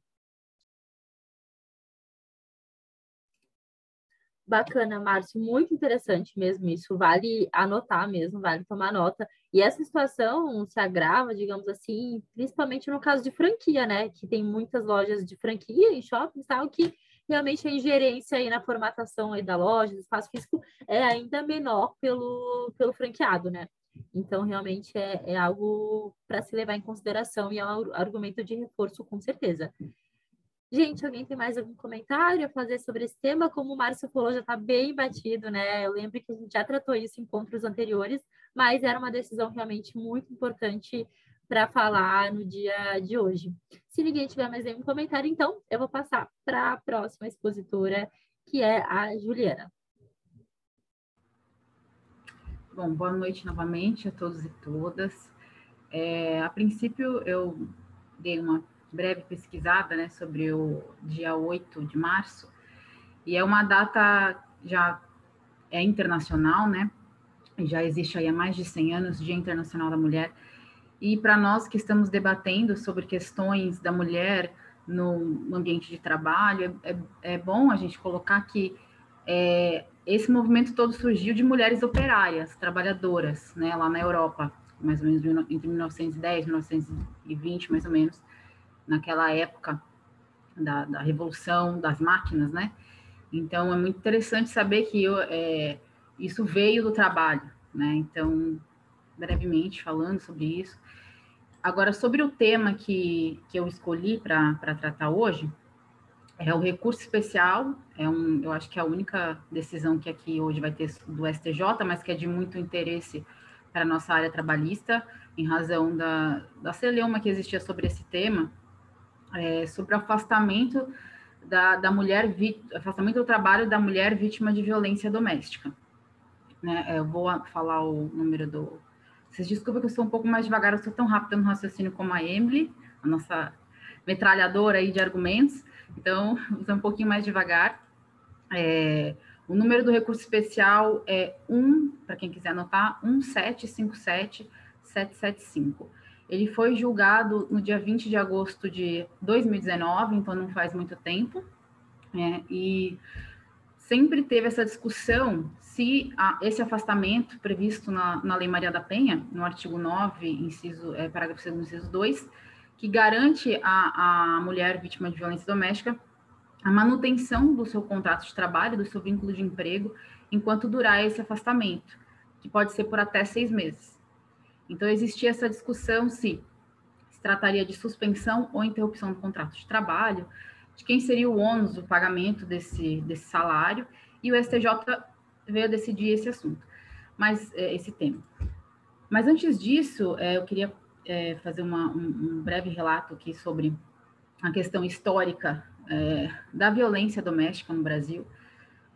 É, em 1998, se não me engano, estou vendo aqui no meu, nos meus apontamentos, uma mulher, ela fez uma denúncia na Comissão Interamericana de Direitos Humanos é, sobre a violência doméstica que ela vinha sofrendo e sobre a omissão e tolerância do Estado brasileiro para com, essa, com esses crimes que estavam sendo cometidos né, contra ela. Essa mulher é a Maria da Penha, e foi a partir daí, dessa denúncia, é, que ela já havia mais de 17 anos que ainda estava em fase de investigação o crime, não havia nenhuma sentença, nada. Então, a, a, a comissão, ela aceitou essa denúncia. Na época, o Brasil ainda não, não tinha aceitado a, a, a, as deliberações da Corte Interamericana de Direitos Humanos, por isso que esse caso não foi submetido à Corte, somente à comissão. Mas a comissão, ela deu diversas é, recomendações, né, para o Estado brasileiro sobre essa violência sofrida, sobre, na verdade, sobre a omissão e tolerância, né, do, da violência doméstica no Estado brasileiro. Foi a partir daí que a, o Brasil começou a implementar políticas públicas relativas à a, a, proteção, na verdade, a erradicação, a prevenção, erradica, punição e erradicação da violência doméstica. Foi aí que surgiu, a, a um, pouco, um pouquinho depois, né, é, lá em 2006, a, a Lei 11.340, que trata da, da, da, proteção da mulher como um todo que sofre dessa, desse tipo de violência, porque seria, era necessário. Não, não tinha como, é, como manter a mesma, o mesmo tratamento, né, que a gente vem na batalhar pela igualdade material e substancial, né? É, não dá para ter o mesmo tratamento para qualquer outro tipo de violência. Logo depois também, logo depois não, bem depois, mais recente agora, é, uma lei de 2015 inseriu no artigo 121 do Código Penal o crime de feminicídio, que é considerado crime hediondo. E também essa, a evolução vem sendo paulatinamente, vem acontecendo na legislação e também administrativamente com órgãos de proteção à mulher, delegacias de proteção à mulher, é, juizados especiais de, de violência doméstica, né? Enfim, então eu achei muito interessante a gente trazer essa parte histórica, é, inclusive citando também que é, tem uma súmula do STJ 542 que fala, que entende que os crimes, e eu acho que o STF também já ratificou isso, é, que os crimes previstos na Lei Maria da Penha, é, inicialmente, eram crimes de ação é, penal condicionada à manifestação, ação penal pública condicionada à manifestação do ofendido. E acho que não é manifestação chama, porque eu não sou muito bom em direito penal. E e aí o STJ entendeu que, que não, que todos os, todos os crimes ali previstos são de ação penal pública incondicionada. Isso por quê? Porque o que acontece muito é que essas mulheres, elas são vítimas, elas tanto emocionalmente como fisicamente, muitas vezes por conta da dependência econômica, o que mostra uma vulnerabilidade muito grande dessas mulheres. Então, elas não cons conseguem sair do ciclo da violência. Então, elas acabavam não denunciando muitas vezes, ou então desistindo muitas vezes da, de prosseguir com, com, com, a, com a denúncia, enfim. É, então, o, o, com base, na verdade, até voltando um pouquinho, qual foi a, a qual foi o, o, tratado internacional que a Maria da Penha alegou lá na, nessa denúncia perante a comissão? Foi a a Convenção do Belém, a, a, Declaração Universal dos Direitos Humanos, né, é, e a, o, o, Pacto de São José da, José da, Costa Rica, se não me engano, e também a Convenção de Belém do Pará, que já tinha sido ratificada pelo Brasil, né, e com isso, como eu disse, a, a comissão acabou realmente responsabilizando o Estado brasileiro e e é isso. No mundo do trabalho, a gente, é bom a gente citar também as convenções 100, 111, que trata da igualdade entre homens e mulheres, né? A não discriminação, igualdade de salário. E uma coisa que eu também gostaria de falar é sobre, até já foi falado sobre, no caso sobre as mulheres trans, né? Que existe uma discussão se as medidas protetivas da Lei Maria da Penha se aplicam à mulher trans, né? Porque tem toda essa questão biológica de que é, não tem toda essa, essa questão de fragilidade, digamos assim, que também é um resquício de, de discriminação também contra a mulher, é, de achar que ela é o sexo frágil, no caso, claro que ela merece proteção em decorrência da sua vulnerabilidade. Então, eu entendo que a mulher trans também teria os mesmos direitos é, previstos na lei, por conta da vulnerabilidade né, dela. E aí eu, eu vi que tem o STJ, está pendente de julgamento STJ, no STJ essa questão. É, era uma questão de um. O tribunal entendeu que não cabia, era uma questão de uma, de uma mulher trans que é, denunciou o pai dela por violência doméstica. E, a princípio, é, o tribunal, eu não sei se foi, acho que foi de São Paulo, entendeu que não, cabe, não se aplicaria as medidas protetivas previstas na lei a, a, a essa mulher trans. Né? E, e, eu acho interessante destacar é, o, o parecer da Procuradoria de Justiça Criminal, que argumentou que o artigo 5 da Lei Maria da Penha, ao contrário, né, ele não diz, ele não quer se referir a, ao, a mulher com, com sexo biológico, né, ao sexo atribuído ao nascimento, e sim ele diz que o artigo 5 é, é expresso no sentido de que a lei abrange toda forma de violência contra a mulher fundada no gênero, construção sociocultural sobre o que se entende por masculinidade e feminilidade, de modo que a aplicação de medidas protetivas em caso de violência contra a mulher trans não constitui hipótese de analogia em malam partem, porque no direito penal a gente sabe que tem essas questões de é, é, analogia em malam partem do réu e tal, é muito mais difícil você ter uma interpretação um pouco mais ampliativa, porque se trata de crimes, né? E eu achei muito interessante. Agora está por STJ é, decidir. Deixa eu ver o que mais que eu coloquei aqui. Então, aí voltando agora sobre a questão de que da suspensão do contrato de trabalho, suspensão, interrupção, primeiramente o STJ analisou de quem seria a competência né? Por que está no STJ isso? De quem seria a competência para é, para dizer, para uh, determinar essa manutenção do vínculo de emprego, né, do, da, dessa trabalhadora vítima de, de, violência doméstica. E tinha no, no, acho que também foi o Tribunal de São Paulo também nesse caso, que entendeu que seria competência da Justiça do Trabalho, que o, a Justiça no caso era eu acho que era justiça especializada de violência contra a mulher, ou, ou era justiça criminal mesmo, juiz comum, que entendeu que é, essa questão da manutenção do vínculo tinha que ser apreciada por um juiz do trabalho. O STJ entendeu que não, né, que seria competência da justiça comum, de uma das varas especializadas contra a violência contra a mulher, ou do juízo criminal. Porque ali ele entendeu que não se trata de uma relação de trabalho, uma relação de emprego. Se trata da verificação, porque o juiz ali ele vai analisar, ele vai analisar os fatos, verificar se aquela condição se enquadra na, na possibilidade prevista em lei de afastamento do trabalho. Por quê? Por que, que às vezes a mulher precisa dessa medida? Porque às vezes ela não vai, estar, não vai se sentir segura na cidade em que ela reside e na cidade em que ela trabalha. Então, às vezes, mesmo que implementadas algumas medidas de, de afastamento, de distância, né, entre o agressor e a vítima, muitas vezes ela não vai se sentir segura ainda estando naquela cidade. Então ela só pode, ela tem que sair da cidade para outro local, enfim. E aí, para ela não se ver desamparada totalmente, foi que a lei previu. É, é um mecanismo de progressão desse, dessa proteção, né? E ela, ela, tava, ela acabava sendo um pouco inócua, porque tinha gente que entendia que tudo bem, essa lei só prevê esse dispositivo só ela só protege contra a extinção do contrato de trabalho. O empregador não tem a obrigação de arcar com estes salários, né? Então, a, e, e tampouco o Estado, né? Então, essa pessoa vai ficar, ela vai continuar no estado de vulnerabilidade, porque ela vai ficar sem trabalho, sem o amparo, que muitas vezes o companheiro ali dava financeiramente, economicamente, e ela vai, vai às vezes vai voltar para aquela situação porque ela não tem como sobreviver.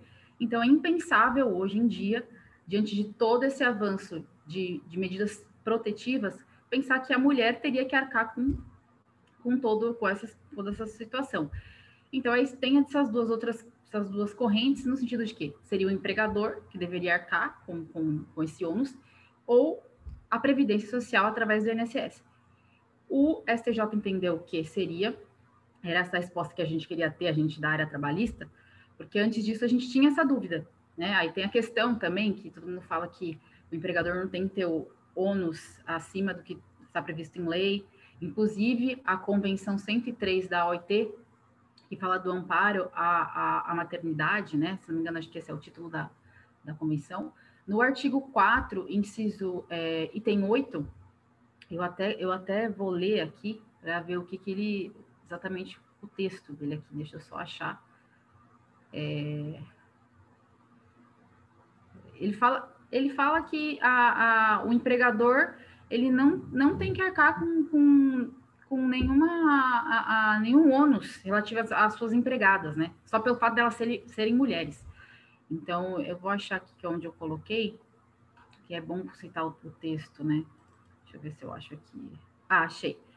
É, essa Convenção 103 foi ratificada pelo Brasil e ela diz assim: em hipótese alguma, deve o empregador ser tido como pessoalmente responsável pelo custo das prestações devidas às mu mulheres que ele emprega. Então, eu acho que essa decisão vai ao encontro dessa, dessa disposição da Convenção 103 da OIT, e creio que sim seja um, um, é, um ônus que deve ser arcado pela Previdência Social, e foi isso que o STJ entendeu, é, no caso, e, e tem alguns requisitos, né? O STJ colocou alguns requisitos. Ah, é, o STJ se confundiu um pouco na natureza jurídica desse afastamento. Porque lá na emenda ele fala que é interrupção do contrato de trabalho. Aí no, eu até li o acordo e ele tenta explicar e tal, mas ele se confunde um pouco quando ele fala de casos de suspensão, casos de interrupção. Fala que os primeiros 15 dias seria o empregador, que teria essa responsabilidade de pagar os salários, e após esses 15 dias até os seis meses vai depender do prazo, do período que o juiz vai determinar, o juiz criminal, o juiz da, da, do juizado especial da, da vara contra a violência, da violência, violência contra a mulher. E aí, é, nesses primeiros 15 dias, tudo bem, pode ser de interrupção. Após isso, né, foi entendido que seria uma espécie de analogia ao auxílio-doença, né, porque como se trata muitas vezes de violência é, psicológica ou física contra a mulher, então poderia ser equiparado a uma enfermidade da mulher. Foi isso que o STJ entendeu, e esse período aí seria suspensão, e o STJ entendeu, ficou um pouco passando assim, mas que não, porque a gente sabe que para o auxílio doença tem que se fazer um, um cálculo lá, 80% e tal, tal, tal, fazer um cálculo para se achar o salário de, é, de benefício lá do, do, do trabalhador, enfim, salário de contribuição, salário de benefício. O STJ entendeu que seria um valor assistencial que seria substitutivo do salário. Então, seria o salário daquela trabalhadora. Então, quando ele fala de auxílio-doença, ele fala mais ou menos, não, não, não se aplica totalmente o, o, entendimento, acho que é do artigo 59, eu não lembro da lei 8.213. Então, é, ele coloca alguns requisitos, né, e para é, para que, que, o juiz conceda esse, esse, afastamento, né? Mas não vai ser o juiz do trabalho, como eu disse, né? Vai ser esse juiz criminal. E um fundamento interessante é que o artigo 226, parágrafo 8 do texto constitucional, ele prevê a criação de mecanismos para coibir a violência doméstica, né? Então, esse é um mecanismo e cabe ao Estado é, é, sustentar é, é, é esse benefício, no caso, né? Deixa eu ver se tem mais alguma coisa que eu posso falar aqui. É... Então, sobre, sobre a questão da, da, das mulheres trans, é interessante a gente citar também os princípios de hoje a carta, que fala sobre igualdade e proteção do, do dos transgêneros, é, dos homossexuais, enfim, de, to, de todas as orientações sexuais possíveis, que nós sabemos que existem muitas, né? Então, eu acho que dá para a gente também ir pelo, pelos princípios de hoje a carta para fundamentar ainda mais na questão de aplicação dessas medidas para uh, as mulheres trans, né? As mulheres trans, no caso, né? É, eu acho que é isso, não sei se tem mais alguma coisa, vou dar mais uma olhadinha aqui. Bom, é, o STJ falou que seria a natureza jurídica, seria de interrupção, mas nós aqui da área trabalhista, e segundo a doutrina majoritária, quando não há pagamento de salários e não há é, prestação de serviço, nós sabemos que é caso de suspensão do contrato de trabalho. Ah, existe também uma discussão sobre a, a, licença maternidade. Eu lembrei, o STJ ele citou a licença maternidade como uma hipótese de interrupção. E aí ele acabou associando, mas a gente sabe que não é, não é bem assim, porque existe essa, essa discussão também sobre a maternidade, porque o empregador paga, mas depois ele é ressarcido pela Previdência Social, né? Então, tem essa, essas, eu acho que se confunde um, um pouco nisso, né? E seria isso, acho que eu não tenho mais nada para dizer, eu acho que eu falei. Ah, uma coisa interessante também que a gente pode colocar é, que talvez essa questão de trazer para o INSS esse ônus se esbarre um pouco também no artigo 195, parágrafo 5 da Constituição, que fala do custeio, do prévio custeio de benefícios, né, que não será, não serão criados benefícios sem a respectiva fonte de custeio, né? Então é um, acaba sendo um, um novo benefício, é claro que seria um, tá fazendo uma analogia ao auxílio doença comum, né? Então, é, mas não deixa de ser, eu acho que é diferente porque quando ele fala lá, mas é claro que eu acho que ali é mais em obter dictum, não tá é, na ementa essa questão quando fala assim que é, seria uma verba é, assistencial, então confunde um pouco assistência social com previdência social e substitutiva do salário. Achei isso bem interessante, né? E eu acho que seria isso mesmo. Não tenho mais muito o que falar. Seria esse o caso. Se alguém quiser comentar, eu vou dar mais uma olhadinha aqui nos meus nas anotações. Mas por hora seria isso mesmo. Paula, passo a palavra, pode dar sequência. Tudo bem, pessoal? Meu nome é Paula, para quem não me conhece. Eu sou uma mulher branca, de cabelos e olhos castanhos. Estou no escritório, ao fundo de uma parede branca. É, muito boa exposição da Ju. Eu só queria complementar que eu cheguei a ler essa decisão da STJ e eu me lembro que uma das questões é, que foi levantada era que, embora o benefício ele fosse arcado pela Previdência Social, e razão dessas questões que o empregador não pode é, ser onerado em empregar a mulher e tal, uma coisa que eu achei interessante é que o Estado poderia demandar e atrás desse valor pago pelo INSS em, em face do ofensor. Então, quem Sim, ação de regresso, né? Isso. O que, que provocou o afastamento? Foi o ofensor. Então, o Estado, a União, no caso, né, em razão da concessão do benefício de incapacidade temporária, que não seria bem, né, o benefício, porque tem um cálculo diferente, o benefício é 92% da contribuição, e nesse caso seria o salário da mulher, salário integral. Então, o Estado ele poderia é, vir a demandar o ofensor para que ele ressarcisse, né, como é em outros casos da Previdência Social, no acidente de trabalho, por exemplo, em que o empregador dá causa, o INSS ele pode sim é, tentar reaver esse valor, e seria uma mesma circunstância. E aí eu acredito que um efeito né, secundário da sentença penal, né? Daí não acho que não seria o caso de uma sentença civil. Eu acredito que o próprio juiz, na, na sentença penal, já poderia é, fixar, aí agora eu não sei, esse valor. Ah, eu acho que, não sei, talvez, acho que o INSS ia ter que entrar com uma ação autônoma, talvez, na Justiça Federal, não é. sei. Pode ser até para poder. Do Ministério Público, da legitimidade do Ministério Público. Né? Porque, na verdade, o INSS ele nem faz parte também dessa ação em que se pleiteia é, a, é, essa manutenção do vínculo é, de emprego, né? Porque, nesse caso, era isso, eu só estava pleiteando, era até, era até a defensoria, defensoria pública que estava atuando, é, só estava pleiteando a manutenção do contrato de trabalho ali, no caso, né? que fosse enviado ofício para a, a, o, o, empregador e para o INSS também. Então, o juiz ali só declara, só declara a manutenção do contrato de trabalho, o empregador tem que cumprir, e aí, ah, eu esqueci de falar dos requisitos também, né? Tem que ter um atestado específico e tem que e para que a mulher ela possa requerer esse benefício perante o INSS, o STJ diz que tem que ter a prévia decisão do juiz criminal, né? É, dizendo que se enquadra a, a, a, a, manutenção do contrato de trabalho em decorrência da, da violência doméstica sofrida. Então, é uma condição, não dá para ela só chegar lá e falar que ela está sofrendo violência doméstica. Então, tem que o juiz declarar essa, essa condição para que ela possa ir lá buscar.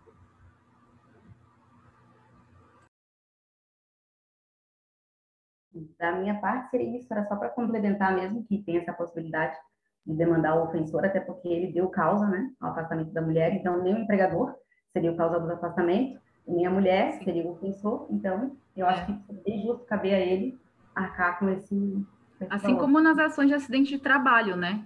Que às vezes o, o, o INSS também demanda o empregador, tem essa possibilidade também nas ações de acidente de trabalho, verificando que ali não, não foi, foram observadas normas de segurança do trabalho e tal, o INSS vai e entra com uma ação de regresso contra o empregador para restituir todo esse período que ele pagou de benefício para o acidentado.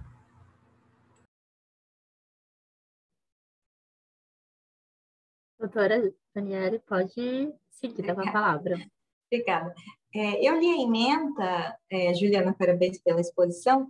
Eu li a emenda, mas eu fiquei com uma dúvida, não ficou claro para mim, né?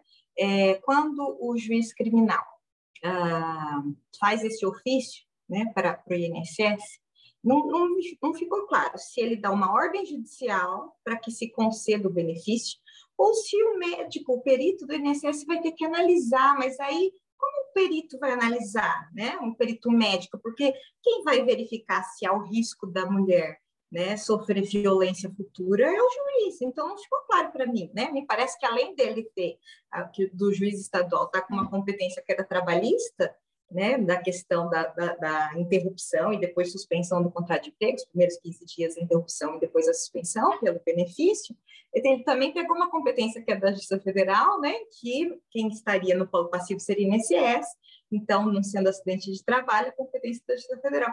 Me parece que seria uma ordem judicial ficou confuso para mim. Você conseguiu entender do que se trata? Ele faz um ofício e o médico vai analisar exatamente o que que o médico vai é. analisar nesse caso. Eu, eu entendi que, que não, não é uma, uma ordem judicial para a concessão do auxílio doença. Eu entendi que o, juiz ele vai declarar que aquela trabalhadora, que aquela mulher se encontra naquela situação de vulnerabilidade e está aplicando a lei o artigo 9, inciso, parágrafo 2 inciso 2, e com isso a trabalhadora vai pleitear perante o INSS, eu creio que ela deve passar por uma perícia médica, e lá o perito, com, a, com base nisso, vai deferir ou indeferir.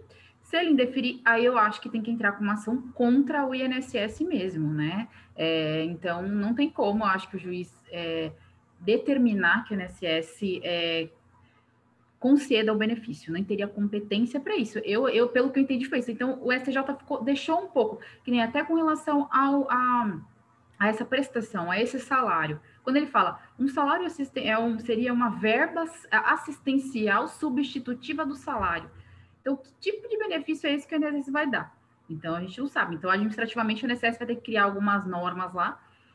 É uma decisão do STJ, que teria que ser cumprida, assim, é, lógico, não, não para com o INSS, naquele caso concreto, de, de, de conceder o auxílio doença para aquela, aquela mulher, né? E sim para que ele, nos próximos, conceda, enfim, administrativamente venha mudando a, a, a maneira. Agora, se, se o INSS recusar, indeferir, eu acho que do mesmo jeito vai ter que passar por uma perícia, vai, tem um atestado médico e tem a declaração do juiz, porque acho que o juiz só declara, como eu falei, ele declara aquela situação de fato que aquela mulher está submetida.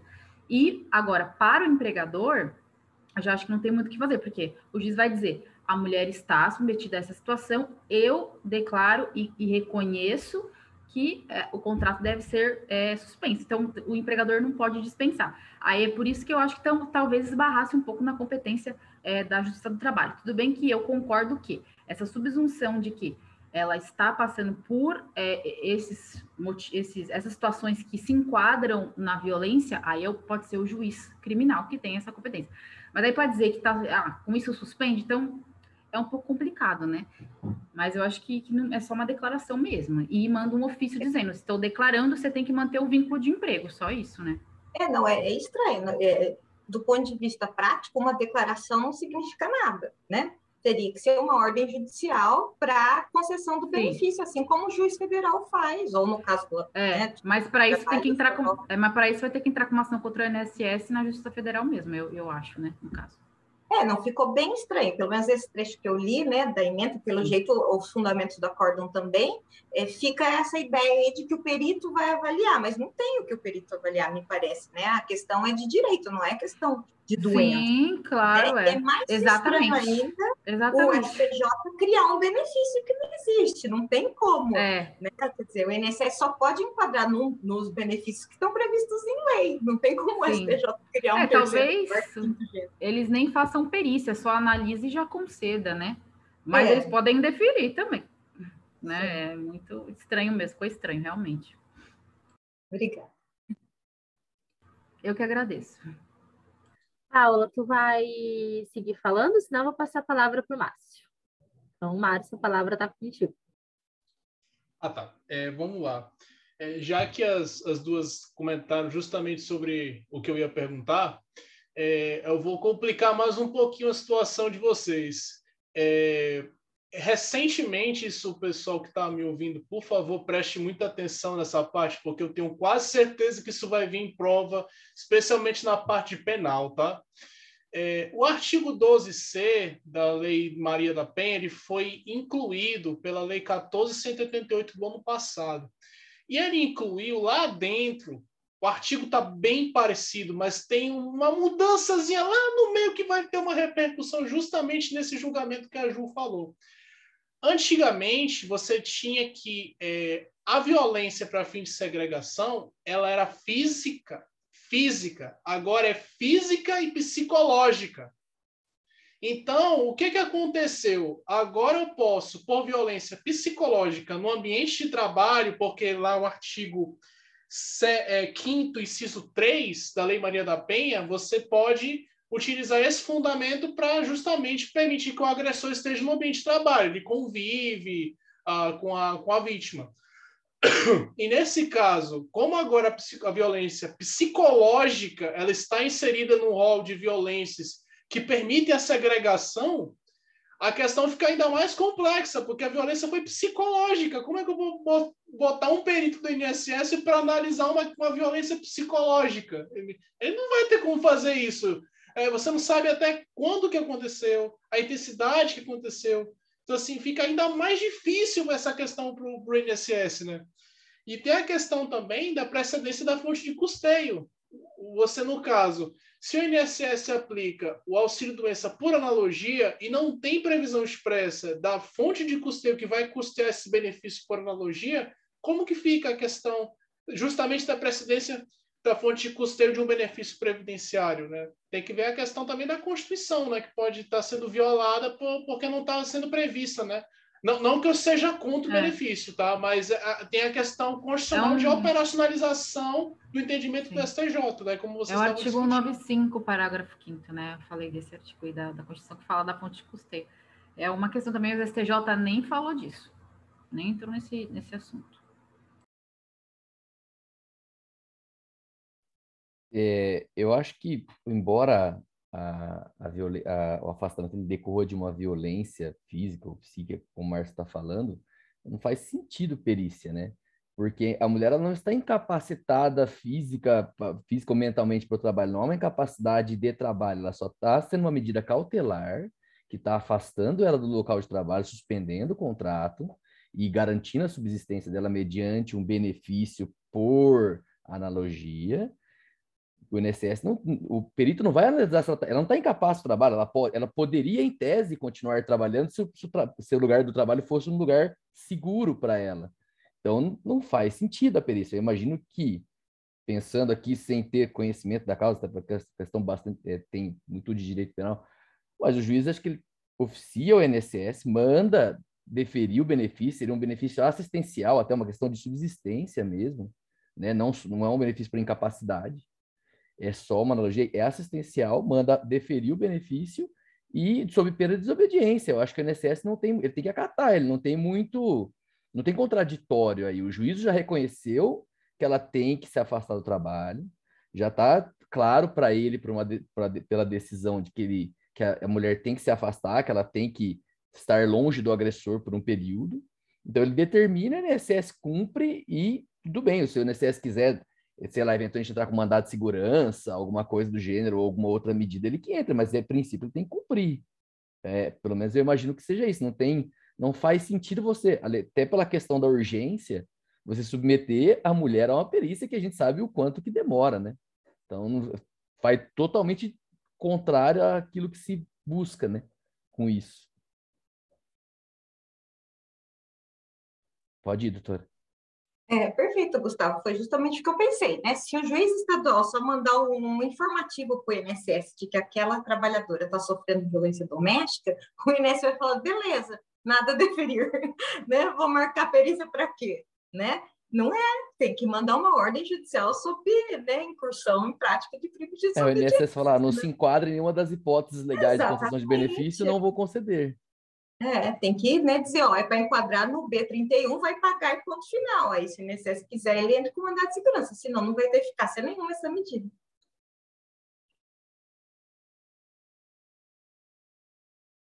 Ju, pode seguir. Peraí. É, então, eu, é, eu fico pensando na questão da competência, mas eu estou vendo aqui o dispositivo é, desse, desse curso especial, é, fala assim, ó, e caso entenda haver o afastamento ocorrido por essa razão, né, de violência doméstica, deve determinar o pagamento pelo INSS do período em que a insurgente ficou afastada, bem como retificar as anotações constantes no seu cartão de ponto e expedir ofício à empresa empregadora e ao Instituto Nacional de Seguro Social para proceder o pagamento devido. Então, o STJ diz que o juízo da segunda vara criminal de Marília deve fazer, deve fazer isso, quando ele fala, né? caso entenda haver o afastamento ocorrido por exemplo, deve determinar o pagamento pelo INSS. Então, eu acho que seria, como eu tinha falado antes, porque eu pensei na questão da competência. Né? Não sei se o juiz estadual teria a competência para determinar que o STJ, que que o INSS é, conceda um benefício. Mas, pelo que está escrito ali, seria isso. Seria, como a doutora falou, é uma ordem mesmo judicial para conceder independente de perícia, independente de qualquer coisa, de, de, de, independente de requerimentos, de análise, né, de requerimentos. Vou cortar o Márcio. Desculpa, Márcio, de novo. Imagina. É, aí, Juliana, me parece que é o mesmo fundamento para dizer que a competência é, para dar a interrupção do contrato de emprego não é do juiz do trabalho, mas da juiz, do juiz é, criminal, né, da vara de violência doméstica, enfim, ah, que é a questão que, que é o, o aspecto central, o cerne da discussão, é o crime, a prática da violência doméstica. Então, a mesma coisa em relação ao próprio INSS, né? Foi aquilo que eu falei antes, competência da Justiça Federal. Mas ele que vai determinar né, a, a, o pagamento do benefício. O motivo é que é o pano de fundo, né, a matéria que realmente enseja é Sim. criminal. É, a gente pode entender que a lei determinou essa competência, porque a, a, a, a lei Maria da Penha diz que é o juiz criminal, diz que é um juizado especializado, especial, enfim. Só que a lei ela não diz quem paga esse benefício ela diz que o, contrato deve ser, é, sus, é, deve ser suspenso, deve ser mantido o vínculo. Aí isso está lá. Então, esse juiz tem a competência para dizer isso. Agora, o INSS criou e entendeu, o STJ criou e entendeu que é um benefício que o INSS tem que arcar. Isso na, isso na lei não, está previsto. Mas, lógico, é uma lacuna, e eu entendo que, em razão da evolução das medidas protetivas da mulher, deveria, esse entendimento é correto do STJ, de entender que é o, é o INSS que tem que arcar com isso. Mas eu só fico um pouco pensando nessa questão da competência, né? E como isso é, vai se dar. de competência, O, o próprio STJ é quem iria dirimir esse conflito entre Justiça Também. Federal. Então, foi ele mesmo que decidiu. Ele disse: olha, não é nem a, nem a trabalhista e nem a federal, é tudo do juiz estadual. Me parece Sim. que esse, é, esse acórdão é, é para isso. É, né? Não ficou claro verdade. que é uma ordem judicial, mas é uma uhum. ordem judicial, não vai passar por perícia. Deu uma enrolada aí. Sim, eu acho também, verdade. É, a minha dúvida é quanto que o Gustavo comentou, porque muito bem, é, tem que ter perícia. Agora, o que, o que eu fiquei pensando agora, que eu queria até saber a opinião de vocês, é o seguinte: é, Será que tem que realmente ter a suspensão e interrupção do contrato? Porque, por exemplo, tem que ter essa agregação da, da vítima em relação ao agressor. Aí chega o empregador esperto e diz: Ah, então beleza, vou, ao invés de suspender o contrato, eu vou deixar essa pessoa no teletrabalho. Deixar ela trabalhando lá segregada em outro ambiente, não vai estar próximo do agressor. Eu troco o agressor de, de, de local, de outros setores, não vão ficar mais interagindo e eu continuo mantendo essa pessoa trabalhando. E aí, o que, que vocês acham? Não, eu acho que o empregador não tem voz ativa. Se o juiz determina, o empregador, ele que entra com uma medida, mas ele não pode simplesmente não vou cumprir, vou colocar empregado de teletrabalho. Se tem uma decisão mandando suspender, ele tem que suspender. É ordem judicial. Até porque você está considerando aí que, ele tra... que eles tra... são colegas de trabalho, né? Lá, vou colocar o... Mas a questão maior aí, eu imagino que é, que acho que é a principal, né? É violência doméstica, que é o marido, o namorado, que a mulher tem que ser retirada, às vezes, da cidade, dependendo da situação, né? Eu imagino que é mais isso, né? Então, eu acho que a questão do teletrabalho, pensando numa boa fé, é uma possibilidade. Se o empregador tem condições de que ela seja que ela seja que ela possa mudar de cidade, que ela possa trabalhar em um local seguro e continuar trabalhando, voltando à ideia de que ela não está incapacitada para o trabalho, é só uma medida de proteção, é possível, mas eu não acho que é o empregador que tem que escolher. Eu acho que ele pode argumentar. Porque a questão é o seguinte: a aplicação. É porque a aplicação do, do 59, da, da Lei 213, por analogia, é justamente porque se a mulher está sofrendo no ambiente de trabalho, por exemplo, uma violência doméstica, uma violência de um agressor, por exemplo, e eu segrego ela é, no ambiente de trabalho, tomando como premissa de que o trabalho era presencial até esse problema todo do Covid e tal, e a questão da reforma trabalhista que regulamentou de forma mais contundente o teletrabalho, é, eu, no caso, e como não tinha nenhum benefício especificamente para é, é, é, abranger esse caso concreto da segregação, o STJ aplicava o, o auxílio doença por analogia, que agora é auxílio por incapacidade temporária. Agora o problema é, agora eu posso exercer uma atividade de forma remota. E se essa pessoa pode exercer atividade de forma remota e o problema é o agressor, se eu segrego os dois no ambiente de trabalho e eu posso manter a pessoa trabalhando, como é que eu vou sustentar uma analogia ao auxílio-doença se agora ela pode continuar trabalhando e eu não vou ter nenhum problema em relação ao contato dela com o agressor diário? É essa questão que, para mim, até sustentaria um distinguish é, eu, desse tá. julgamento. Né? Eu creio que a regra geral é do trabalho material, que é o pessoal que trabalha na linha de produção, né? na fábrica, não é o trabalho intelectual. Então, o juiz estadual ele vai pela regra geral. E a violência que a mulher sofre né, não é no ambiente de trabalho. Ela, ela, sofreu é uma violência doméstica. O problema é ela chegar e sair do trabalho, ou o cara invadir o trabalho com uma arma e matá-la. Né? Então, me parece que ele vai pela regra geral. Né? A regra geral, a maioria da população trabalha no quê? No trabalho material. Né? Nós somos exceção do trabalho intelectual. A maioria trabalha no chão de fábrica. Acho que é isso que ele pensa. E acho que ele não vai consultar empregador, não, que nem o Gustavo comentou, né? Que não vai ter chance é, para isso. Eu acho até porque nesse, nesse exemplo do Márcio, que é uma celeuma de, dentro do contrato de trabalho, é uma questão trabalhista, né? Aí isso é um processo que vai correr na Justiça do Trabalho. Sim. Aí vai entrar com assédio moral, é, hum. assédio sexual, dano moral, e aí são outras questões mas aí também é, você é, entender aplica, que você né, vai apartar. Eu imagino que se você tem um assediador no seu ambiente de trabalho, não é questão de você apartar, você tem que demitir o cara que é assediador Sim. e manter a empregada. Aí é diferente. Você não vai colocar ela em casa e um cada um no seu canto, sendo que você tem uma materialidade de, de um assédio ali, né? Então eu é. acho que é caso até de dispensa, enfim, eu acho que é, acho que é, são outra, é outra situação. Eu entendo a sua dúvida, mas eu acho que não é exatamente Verdade. isso. É eu acho que não se aplica é... a, a Lei Maria da Penha nesse caso, né? É, Porque é, eu acho que é diferente. Ela se trata de. Ela, embora o STJ já tenha dito que não é necessário a coabitação, ela se aplica à violência doméstica, mesmo que não haja coabitação. Mas se, se, se, se trata de uma relação ali mais íntima entre o agressor e a vítima. Então, eu entendo que não se aplica a esse contexto de relação de trabalho. Aí eu acho que é assédio moral, assédio sexual, sei lá, e como o Gustavo falou, competência da Justiça do Trabalho e é totalmente uma relação de trabalho ali.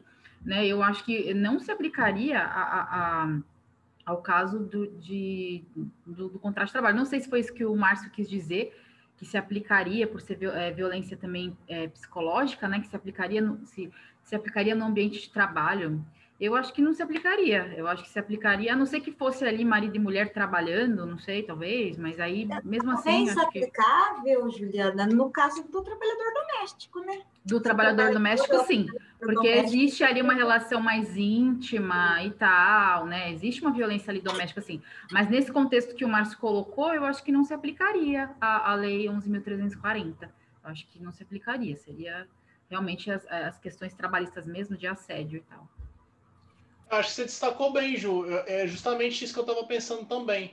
A questão do marido e da mulher estarem no ambiente de trabalho. E essa, essa briga, e no caso, essa agressão, ela acaba acontecendo no ambiente de trabalho também, né? Então, eu acho É. que dependendo do caso, é possível de aplicação, embora seja uma situação muito extraordinária. É, mas eu acho só que- para fomentar o sim. debate, né? Mas eu acho que mesmo assim seria uma competência da justiça comum, porque não é uma relação ali de trabalho, é, né, de, enfim, subordinado, ou então até mesmo aquela violência, aquela horizontal, né, enfim, que a gente sabe que tem o assédio moral horizontal, sexual horizontal, enfim, também. É, mas seria um caso realmente quem vai decidir é o juiz criminal. É, se o cara trabalha com a mulher ali, ele está assediando, vai ter ter medida protetiva de que ele vai ter que se afastar, ele que vai ter que ar- ar- arcar com esse ônus de não trabalhar, e o empregador só vai ter que cumprir. Se o, se o juiz determinar que vai ser ela, a mulher, vai ser afastada, vai ser afastada. Então, eu acho que não ainda não entraria, mesmo nesse caso de marido e mulher e tal, porque a violência ali não seria praticada ali, pode ser também aplicar, é, praticada ali também no ambiente de trabalho, mas é mais no âmbito doméstico, né? Então, por isso que eu, que eu acho que talvez não, não teria muita aplicação essa questão. Verdade.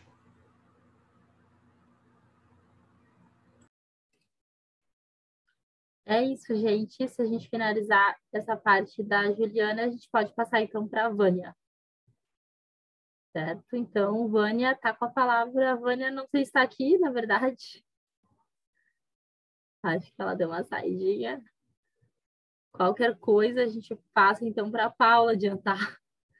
Só É. para não ficar no. Então, Posso Paula, bora, pode seguir.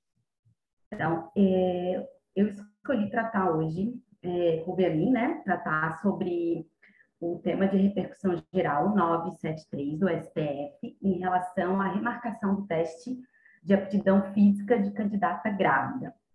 O caso concreto era de uma mulher que foi aprovada na prova é, objetiva para o cargo de policial militar do estado do Paraná, e quando ela foi convocada para se submeter ao exame físico, eh, ela requereu que ele fosse remarcado em razão do estado de saúde dela debilitado, em razão dela se encontrar eh, grávida, no período gestacional. Ela estava de 24 semanas. O pedido dela, aí, em razão disso, ela impetrou um mandado de segurança, né, porque o pedido foi indeferido pelo Estado, o Estado indeferiu o pedido dela de remarcação do teste, ou seja, o Estado estava exigindo que ela fizesse o teste em estado eh, de gravidez, digamos que indiretamente ele exigiu isso, né? Então, ela impetrou o mandado de segurança, alegando o direito líquido certo à remarcação, ainda que não tivesse previsto no edital essa, esse direito. A segurança ela foi concedida pelo Estado do Paraná, e aí, eh, pelo TJ do Paraná, no caso, e aí o Estado apresentou recurso extraordinário. O STF reconheceu a repercussão geral da, da, da controvérsia e, e, examinou o mérito da causa. É, é, em relação ao direito à remarcação do teste, primeiramente, o STF ele fez uma distinção com o tema 335 da repercussão geral. O tema 335 da repercussão geral diz que é vedado a remarcação de teste de aptidão física em concurso público em caso de problema temporário de saúde, ressalvada uma previsão em edital. O STF entendeu que a gestação, ela não é um problema de saúde, né? Ela não é um problema temporário de saúde da mulher, é um estado biológico, normal da mulher. E que, esse, e que o problema de saúde, ele é individual e particular. Enquanto a gestação, ela exorbita os limites individuais e alcança o próprio indivíduo, outros indivíduos além da mulher e a sociedade. Daí surge a proteção à maternidade, à família e ao planejamento familiar. Então, o STF reconheceu esse distinguish que não aplicava, que não seria aplicável o tema 335, e evoluiu. Além disso, ele, ele estabeleceu como direito à remarcação pelo viés da igualdade material, porque a igualdade formal, ela não diferencia, ela não diferencia a hipótese de gravidez, ela acaba por perpetuar um estado quo de discriminação estrutural. Então, a igualdade formal que, que prevê lá que homens e mulheres são iguais perante a lei, ela não é capaz de afastar essa discriminação estrutural em relação à mulher, que se coloca numa posição desfavorável, porque afinal de contas é a mulher que gestaciona, é a mulher que engravida. Então, a remarcação do exame, ela é um meio, né, para neutralizar esses efeitos da gestação. Contribuindo para uma igualdade material das mulheres, uma igualdade, uma oportunidade igual, é, igual aos homens. Então, é um discrime, um desculpa, autorizativo da remarcação que promove a igualdade material. Além disso, o STF reconheceu que é, o direito à remarcação ele protege a saúde, a maternidade e o planejamento familiar. A saúde, porque se revela desproporcional exigir que uma mulher, num período gestacional, se exponha ao perigo né, irresponsável de é, submeter a prática de esforços físicos incompatível com a fase gestacional. Ela tem que pensar ali na vida intrauterina e o Estado também tem que pensar naquela vida. Então, não é razoável exigir que uma mulher grávida é, submeta a um teste físico. E aí, no caso, também se protege a maternidade né? Porque não se pode tolher da mulher o direito dela buscar uma colocação melhor profissionalmente, com mais recursos. E, em razão disso, também afeta esse, essa vedação ao direito à remarcação é, e a não previsão no edital, por consequência, ela viola o planejamento familiar, que não se pode admitir qualquer ingerência do Estado em relação ao direito da mulher, condicionar o direito da mulher, restringir o direito da mulher à gestação em razão do concurso, porque se sabe que os concursos eles são longos, eles são escassos, então também não se pode condicionar a mulher estar sempre abrindo mão né, da, do planejamento familiar em razão de uma boa colocação profissional.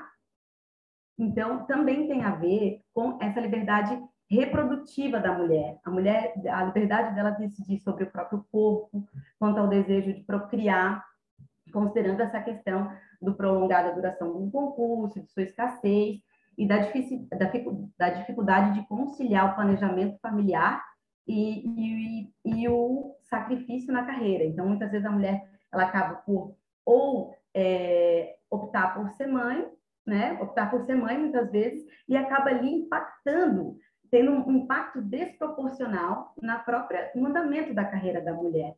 Então, o que, que o STF concluiu? Ele concluiu que é proporcional, sim, atinge o melhor resultado.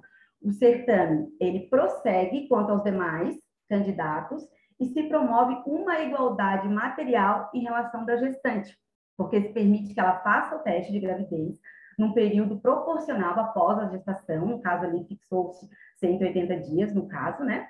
E que ainda assim o STF até colocou que ainda assim ela não vai se colocar numa posição é, super privilegiada, porque ela não vai estar no melhor aspecto físico dela, mas ainda assim é melhor que se é, resguarde esse, dinheiro, esse direito dela é, realizar o teste após a gestação. Então, a tese ficou assim: é constitucional a remarcação do teste de aptidão física de candidata que esteja grávida à época de sua realização, independentemente da previsão expressa em edital do concurso público. Então, seria essa tese que foi fixada e esse ponto que eu queria abordar com vocês. Passo a palavra para ele.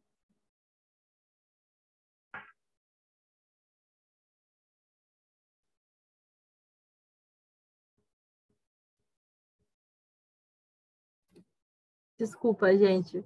Acho que não temos comentários por enquanto, né? Então, vou passar a palavra para nossa próxima expositora, a Vânia. Ah, não, desculpa. Ana Paula, vai falar alguma coisa? Sim. É... Então, por favor. Obrigada, Emily. Foi na última segunda. É, Paula, uh, desculpa na, na, parte inicial ali eu não prestei atenção, mas nesse período uh, em que se aguarda a recuperação, né, a remarcação do teste, enfim, nesse período o órgão que da, que depende daquela, do suprimento daquela vaga, do preenchimento daquela vaga, uh, fica suspenso o preenchimento daquela vaga nesse período, é isso? Então, Ana, boa ter lembrado essa parte. É assim, ó, o STF ele considerou a medida proporcional porque o, o trâmite do concurso ele continua em relação aos demais candidatos. E é, podem ser aprovados candidatos de acordo, chamados, no caso, de acordo com a, a classificação. Então, o trâmite ele vai continuar normalmente. O que, que vai se fazer? Vai se postergar ali o exame da, da, da mulher gestante, ela vai poder fazer o, exame, o teste depois de aptidão física, e aquela vaga vai ficar reservada. Então, se for uma gesta, é, gestante que tiver submetida ali o teste físico, aquela vaga vai ser reservada. Se forem duas, duas vagas vão ser reservadas. E assim sucessivamente. Então, é, esse, essa foi a determinação do STF, considerando, tentando equilibrar tanto o direito da mulher gestante quanto o direito dos demais candidatos. É, uma questão que eu achei que ficou um pouco lacunosa foi o, o prazo que o, o, o órgão que está fazendo o concurso né, vai marcar essa prova em relação à data do parto. Porque tudo bem deixar para marcar depois que nascer, obviamente, tem que ser. Mas marcar uma semana depois ou dez dias depois, a mulher ainda não vai estar tá bem, né? Então, eu acho que deveria ter constado alguma coisa. Claro, é discricionalidade né, do administrador público, é, mas deveria ter constado um prazo mínimo, eu acho. Né? É, sei lá, consultasse algum médico, algum ginecologista obstetra, para ver 30 dias, pelo menos, depois, né? Ou um prazo entre. Porque as pessoas estão se preparando para o teste físico desde que saiu o edital, né? Então, será que não teria que ser um prazo né, tendo como referência né, o tempo que durou para fazer a prova do edital até. Ah, durou seis meses entre saiu o edital e o pessoal fez a prova, a prova física. Então, entre o nascimento da criança e a prova física, seis meses. Eu acho que a decisão tinha que ter dado algum parâmetro. Que, assim, res, assim ajudou, mas não resolveu o problema. Porque ainda pode sofrer é, algum tipo de né, discriminação aí na hora da fixação dessa data. Doutora, é muito bem lembrado, eu acho que esse é um critério, seria um critério bem razoável também, né, estipular entre o edital e o exame físico também o mesmo período para a mulher realizar o exame, e realmente na tese não constou um prazo mínimo, o que de repente deveria constar, é, exige, fixou-se ali o direito da mulher e obter dicto em relação ao caso concreto foi dito que foram, foram é, concedidos 180 dias para aquela mulher após o parto, seis meses, portanto, né, se fosse transpor em meses ali, um período que ela seria submetida, mas isso não ficou estabelecido na tese vinculante.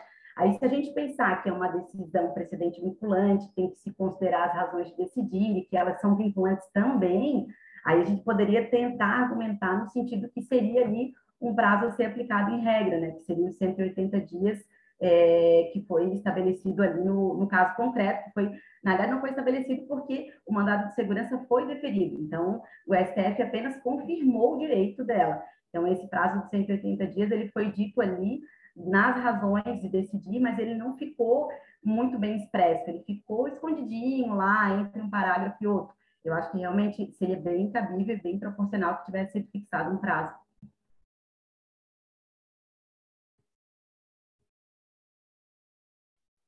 Ana, pode seguir. Obrigada, Emily. É, aqui eu gostaria de fazer uma reflexão é, em prestígio até o Dia da Mulher, né? É, nós estamos falando de teste físico, tá? E por que não a gente aplicar o mesmo entendimento para concursos públicos, testes de natureza é, que, que, exijam é, questões de natureza intelectual, envolvimento intelectual, né, por, pelo qual todas nós aqui passamos e nos identificamos com essa situação, é, todas, acredito que a maioria em torno de 28 a 35 anos aqui nessa faixa, é, e né, postergando planos de, de ter filhos, de ser mãe, enfim, em virtude de um plano profissional, né? Então, até que ponto também o preparo intelectual não é prejudicado em virtude é, da, né, de ter um, um, filho, de ter um tocar paralelamente o plano pessoal, né? Então, eu queria deixar assim como reflexão mesmo a possibilidade de, de aplicação para não só testes físicos, mas também é, provas de cunho de intelecto, né? A Ana adivinhou qual que ia ser minha pergunta. Pois é, eu ia De novo, Márcio. Justa, eu ia perguntar justamente se fosse, ao invés do teste físico, se fosse a prova oral do concurso que a candidata estava. E aí, vocês acham que pode adiar a prova oral da candidata? Porque não vai prejudicar o dos outros. Eu só reservo a vaga da candidata e depois eu marco um dia posterior para fazer a prova oral dela. O que, que vocês acham? Sim, eu acho que sim. É, ou anterior ou posterior.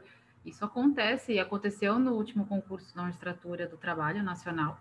As mulheres que estavam grávidas, elas é, a prova oral delas foi, foi antecipada um pouco, elas tiveram preferência eh, dentre os outros candidatos, né? Então eu acho que sim, sim. Acho que é, tem que se Eu lembro também. disso, de verdade. Todas as grávidas é, foram arguídas anteriormente aos outros é, candidatos. Foi no começo de setembro, até eu lembro. Estava lendo o julgado, me veio isso à cabeça também, se seria, se seria aplicável essa mesma, essa mesma tese se fosse o caso de uma prova intelectual. Porque, a princípio, a mulher grávida não está com o intelecto né, prejudicado em razão da gravidez. Ela teria ali, claro que eu acho que as questões biológicas elas afetam. Eu, eu, eu inclusive, estudo com uma mulher que também, junto com uma menina, ela está grávida, então ela teve que se afastar. Hoje eu tive ainda contato com ela. Ela está no oitavo mês, indo para o nono, então ela teve que se afastar do estudo em razão da gestação. Então, isso está interferindo. Ela estuda para o Ministério Público Estadual e tem prova, acho que, salvo engano, em São Paulo, Rio de Janeiro, e ela não vai fazer as provas, justamente porque vai ser bem no período que ela vai dar à luz a criança. Então, realmente, essa questão da maternidade, ela interfere na vida da é. mulher determinantemente. Mas aí a gente pode tentar transpor para o caso, que o STF falou em direito à saúde, né? Direito à saúde é por a mulher se expor a uma situação de intensidade física, né? Porque não é proporcional botar uma mulher correr, fazer salto grávida, né? Como é que ela não tem condições físicas de, de se submeter a uma é. situação. Agora, uma situação, aí a gente tem que transpor isso para a questão intelectual. Eu, claro, eu acho que a questão hormonal da mulher ela influencia muito, mas eu não sei se ela é, chega a ponto de retirar a capacidade da mulher fazer uma é. prova. Né? Aí teria que discutir esses aspectos.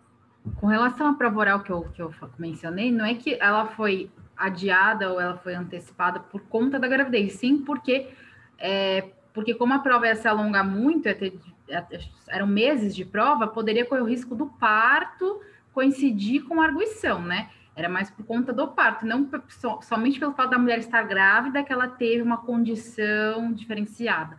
No caso do, do que, eu, citei do concurso do, da magistratura do trabalho em 2017, foi por conta disso, porque a maioria das mulheres se bem que não foram as que estavam com oito meses, nove meses, todas as grávidas, né, tiveram essa preferência. Mas seria mais porque, como ia se estender por muito tempo a prova oral, aí houve essa questão de, de, de ser primeiro, de colocarem primeiro as mulheres grávidas, mas não porque elas estavam grávidas, e sim por conta de coincidir o parto com a data da prova. Né? Então, eu concordo com você também, que é, é não dá para ser exatamente igual o entendimento de uma prova física do que uma prova intelectual, embora eu, eu também ache que mexe muito com, a, com o psicológico, hormonal da mulher. Eu nunca não tenho filhos, nunca engravidei, então eu não posso dizer, mas eu, eu, eu acho que sim. A gente tem, tem que estar grávida. Já é muito complicado, né? Tem dias que a gente não, não quer mais nada, a gente está sobrecarregada, enfim. Imagina grávida. Acho que é muito mais difícil, com certeza.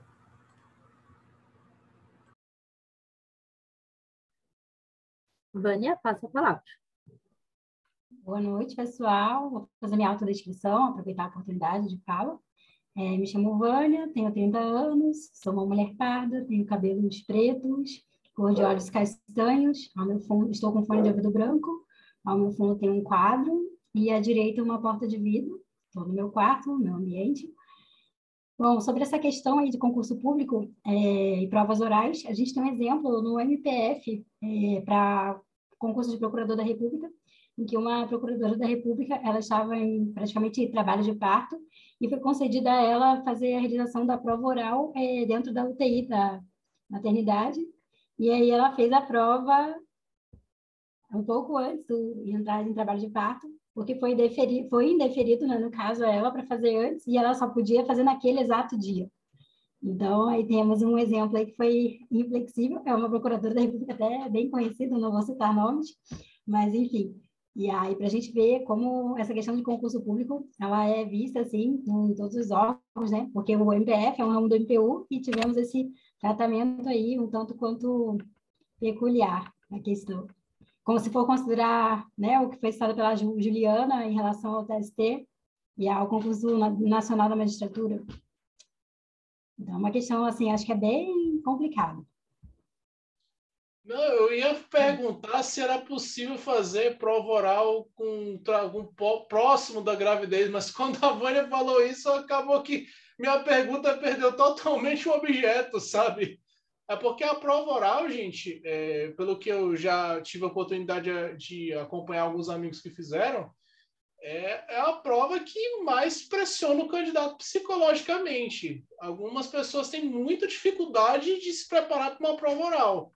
E, tanto na questão de, é, de conteúdo, né, de, de, expor oralmente o que, o que se propõe a, a, o examinador, mas também na questão psicológica, ela é muito pressionada. Pessoas que têm dificuldade de dormir, pessoas com dificuldade até de se relacionar com as outras pessoas por causa da pressão que tem de estar se preparando para uma prova oral. Isso pode ter repercussões. É claro que é improvável, não necessariamente isso vai acontecer, mas isso pode ter repercussão na, na gestação. Deus o uma criança, por exemplo, a mulher tem um aborto espontâneo por causa de, um, de uma extrema situação de estresse por causa de uma prova oral. Isso não pode ser ignorado. Mas, é, depois do que a Vânia disse, por enquanto a gente sabe qual é a, a realidade do candidato, mas isso realmente tem que ser repensado. Né? Sim, sim, com certeza. Então, gente, mais algum comentário sobre isso? Depois que a Vânia falou, acho que até faltam palavras mesmo. É surreal, falta de sensibilidade do órgão, enfim. É, se ninguém tiver mais comentários, agora a gente pode voltar a palavra para a Vânia, então, seguir com os julgados dela. Bom, pessoal, é, é, os julgados que eu, que eu escolhi é, assim, são julgados relacionados ao direito eleitoral e direito penal, mas é, eu tentei buscar associações à área trabalhista. É, e acho que, assim, é, boas fundamentações para a gente usar até numa segunda fase, na magistratura ou do MPT, o que vier aí. Bom, o primeiro julgado que eu escolhi foi a DEI 5617, é um julgado do STF de 2018, e eu quis trazer eles por conta da recente lei 14.192 de 2021, que é, inseriu um, um crime, é, um novo tipo penal, violência política contra a mulher, bem como vedou também a propaganda que gere discriminação da mulher em razão do gênero, cor, raça ou etnia. Bom, falando desse julgado, a Lei 5617 é, foi proposta pelo PGR em face de um artigo é, do Código Eleitoral que estabelecia percentuais mínimos e máximos em relação ao fundo partidário para aplicação de campanhas eleitorais de mulheres. É, foi considerado inconstitucional por conta é, do fator de é, contrariar o princípio fundamental da igualdade, bem como o princípio democrático, que tem como base o pluralismo político, que prega a diversidade de representação nas candidaturas, e foi considerado como se tivesse havendo uma discriminação ilícita de gênero, porque se não há limites máximos para financiamento de campanhas de homens, não poderiam ser fixados limites máximos para campanhas para mulheres. E quanto ao limite mínimo, é, também, é, eles consideram que o percentual de 5% seria uma forma de proteger de forma deficiente os direitos políticos das mulheres. Então, o STF decidiu que a distribuição de recursos do fundo partidário destinado a esse financiamento das campanhas eleitorais é, em relação às candidaturas das mulheres deveria ser feita na exata proporção de candidatura de ambos os sexos, respeitado o um mínimo de 30%, tendo como base é, o artigo 10, parágrafo 3 da Lei 9.504-97, que é a Lei das Eleições. É, como eu havia mencionado é, anteriormente, a Lei 14.192, de 2021, ela acrescentou o inciso 10 ao artigo 243, vedando propaganda que gere discriminação da mulher e inseriu um tipo penal novo, que seria a violência política contra a mulher, que foi é, tipificada da seguinte forma: artigo 326b, é, assediar, constranger, humilhar, perseguir ou ameaçar por qualquer meio candidato a cargo eletivo ou detentora de mandato eletivo, utilizando-se de menosprezo ou discriminação à condição de mulher ou a sua cor, raça ou etnia, com finalidade de impedir ou dificultar a sua campanha eleitoral ou desempenho de seu mandato eletivo, esse tipo penal também trouxe um aumento de pena, é, no caso de o crime é, ser cometido contra mulher gestante, maior de 60 anos ou com deficiência.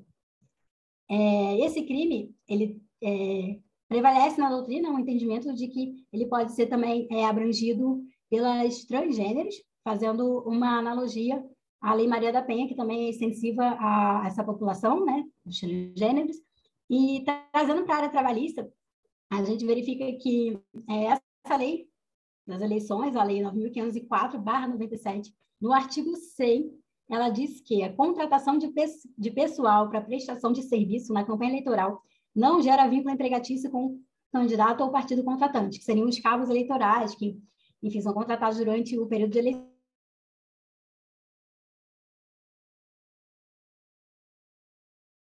De emprego, dizendo que estão presentes os artigos. Vânia, Vânia desculpa, deu uma travadinha travou, travou. no teu áudio. Travou, gente? voltar um pouquinho, não tá, repetir aí que tu falou Qual parte? umas coisinhas.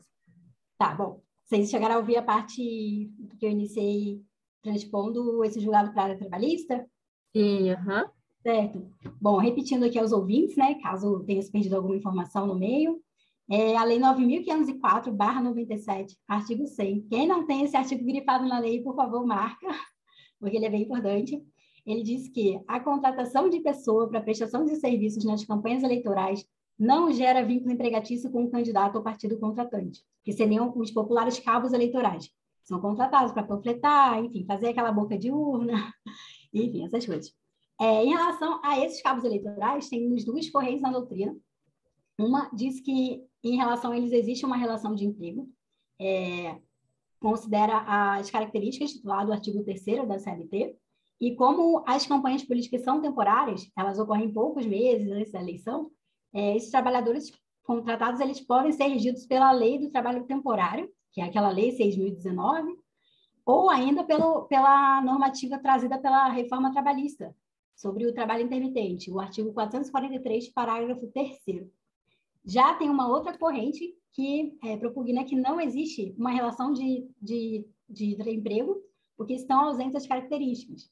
Como o partido político, é, ou como no caso, né, o partido político, ele não se inclui no quesito de empregador, porque não existe atividade econômica, não tem fins lucrativos. A prestação dos serviços, nesse caso, dos cabos eleitorais, não seria reconhecida como vínculo, mas apenas uma prestação em que o empregado ele vai estar atuando como na qualidade de contribuinte individual. E a gente tem uma outra lei, que é a Lei 13.877-2019, 13.877-2019, que ela convalida esse entendimento de que não há prestação de serviços nas campanhas eleitorais e, portanto, não haveria vínculo empregatício. Ela incluiu, não sei se vocês já perceberam lá, ou, enfim, fizeram uma leitura mais corrida do artigo 7 da CLT, Artigo 7 a linha F. Anotem aí, artigo 7 a linha F. Dispõe que a norma trabalhista não se aplica às atividades de direção e assessoramento nos órgãos, institutos e fundações dos partidos, assim definidas em normas internas de organização partidária. Então, essa lei que inseriu essa, esse, essa linha aí no artigo 7 da CLT, ela corrobora com esse entendimento de que não haveria um vínculo empregatício. Mas, é, o que acontece? A gente tem uma portaria Portaria 1409 de 2019, é, que em seu artigo 1 parágrafo único, ela diz que as atividades é, que não geram um vínculo de emprego, quando remuneradas, elas são aquelas em que o valor mensal igual ou superior a duas vezes o limite do benefício previdenciário. Então, em tese, extra, extraindo é, da interpretação desse artigo, a gente teria que os, os trabalhadores né, contratados por partidos políticos, eles estariam é, abrangidos pela CLT por conta de não receberem essa remuneração. Geralmente, cabos eleitorais, eles recebem uma, uma remuneração bem ínfima, e a gente tem aqui um julgado, eu trouxe dois julgados aqui, é, uma da segunda turma, relator José Roberto Freira Pimenta, de 2016, em que foi é, concedida é, o reconhecimento da relação de trabalho em relação a uma reclamante que postulou o pagamento de uma remuneração de 750 reais por serviços prestados em campanha eleitoral. E, no entendimento, né, nesse julgado, ficou constatado que é, estaria abrangida pela relação de emprego, considerando que a prestação de serviço de cabo seria uma relação jurídica estabelecida entre as partes é, como uma relação de trabalho lato sensu, extraindo a Conferência da Justiça do Trabalho lá no artigo 114, inciso 1, da Constituição. E temos um outro julgado também, de relatoria também do é, ministro José Roberto Freire Pimenta, também da segunda turma, que diz que a lei 9.504, barra 97, em seu artigo 100, ela veda a formação de vínculo empregatício decorrente da prestação de serviço em período de campanha eleitoral em prol de candidato ou coligado, só que se trata de norma excepcional e restritiva de direitos trabalhistas, não comportando interpretação ampliativa. Então, foi considerada também um vínculo de emprego entre o candidato e o prestador de serviços, é, na existência de labor né, e, e, prestado anteriormente ao período eleitoral.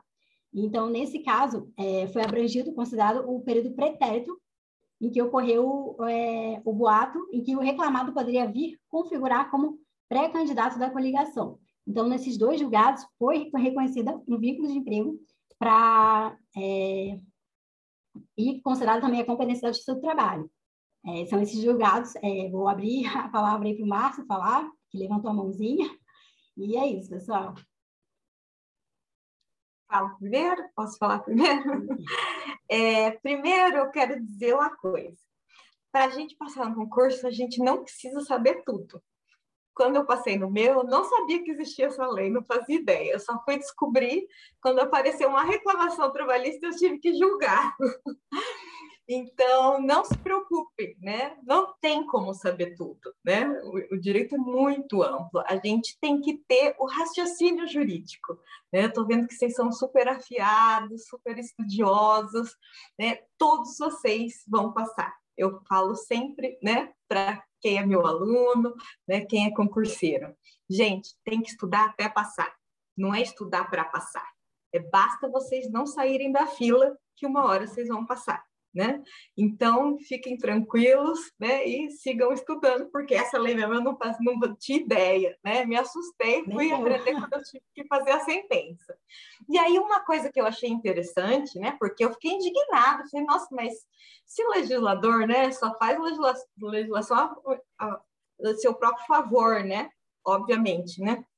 É, o, os fundamentos é meio parecido né, com os fundamentos para indeferir um vínculo de emprego de um pastor. Os fundamentos, eu fui ler os fundamentos dessa lei, né? Diz assim, olha, o cabo eleitoral, ele é cabo eleitoral por convicção política. A gente sabe que não é, né? Cabo eleitoral é cabo eleitoral porque não tem emprego. Ele vai lá distribuir o panfleto. Mas nos fundamentos estão esses né? Essa ideia de que ele é cabo por uma convicção, convicção política, assim como o pastor também é, né? Convicção religiosa. Então, mesmo tendo todos os elementos que caracterizam a relação de emprego, a gente não reconhece a relação de emprego, tá? Mas eu queria dizer isso para vocês e vou pedir licença para sair. Tá muito legal, tá muito divertido, né? Mas eu tenho outras atividades. Amanhã eu tenho falta de urgência, tenho que estudar os processos, tenho minha filharada para cuidar aqui, como eu comentei com o Saulo, eu tenho 12 bichos, não é só aquele cachorrinho que vocês viram, tem mais quatro cachorros além daqueles, mais gato, mais um monte de coisa, eu preciso, né, cuidar dessas coisas nesse momento. Mas olha, precisando de mim, vocês me chamem, eu fico à disposição, né? Meu e-mail é danielemartins@prp15.jus.br. Querendo, podem mandar mensagem, né? É um prazer estar aqui com vocês e poder ajudar em mais alguma coisa. Tá? Muito obrigada a vocês pelo convite, eu adorei. Doutora, muito obrigada, o prazer foi nosso. Muito obrigada. Obrigada. Tchau, tchau. Muito obrigada, Beijo, doutora. Tchau. Boa noite. Muito obrigada mesmo. Muito bom. Satisfação, doutora. Boa noite. tchau, tchau. Aproveitando, então, Márcio, passa a palavra.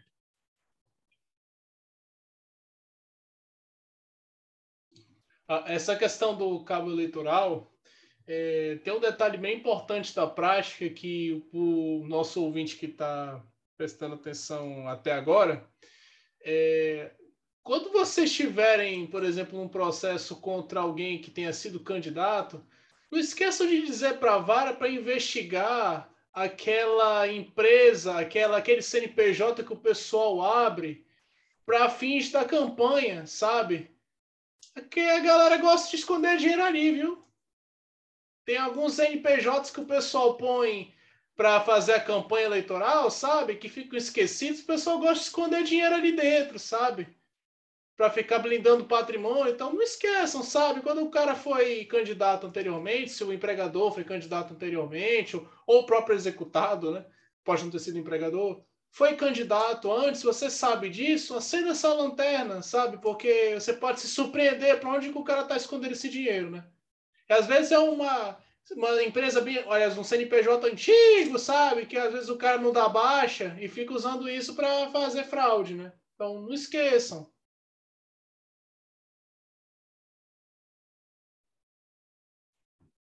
Perfeito, Márcio. Se ninguém tiver mais nenhum comentário, eu vou passar a palavra novamente para a Vânia seguir com o segundo julgado. Bom, pessoal, esse segundo julgado que eu trouxe aqui é uma lição recente, de 31 de maio de 2021, em RESP, é, em mandado de segurança, uma decisão da STJ, RESP 1.643.051, em que o juízo criminal é considerado competente para fixar o valor de reparação mínima a título de danos morais em processos envolvendo violência doméstica e familiar contra a mulher.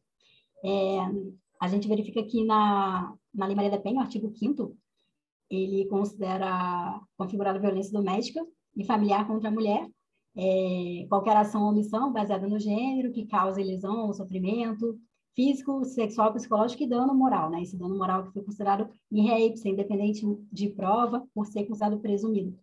Tá, trazendo para a seara trabalhista, a gente pode dizer que esse artigo 5 inciso, inciso 1 da Lei Maria da Penha, quando ele fala é, em âmbito de unidade do, da unidade doméstica com ou sem vínculo familiar, a gente pode trazer isso para relação entre empregado e empregado doméstico, certo? É, o conceito lá da lei complementar 150 barra 2015, artigo 1 que diz que o empregado doméstico é aquele que presta serviços mais duas vezes por semana, então é, a diarista, em tese, ela não estaria é, amparada pela lei Maria da Penha, por conta da frequência em que ela vai na residência, né, até duas vezes na semana, seria configurada a diarista.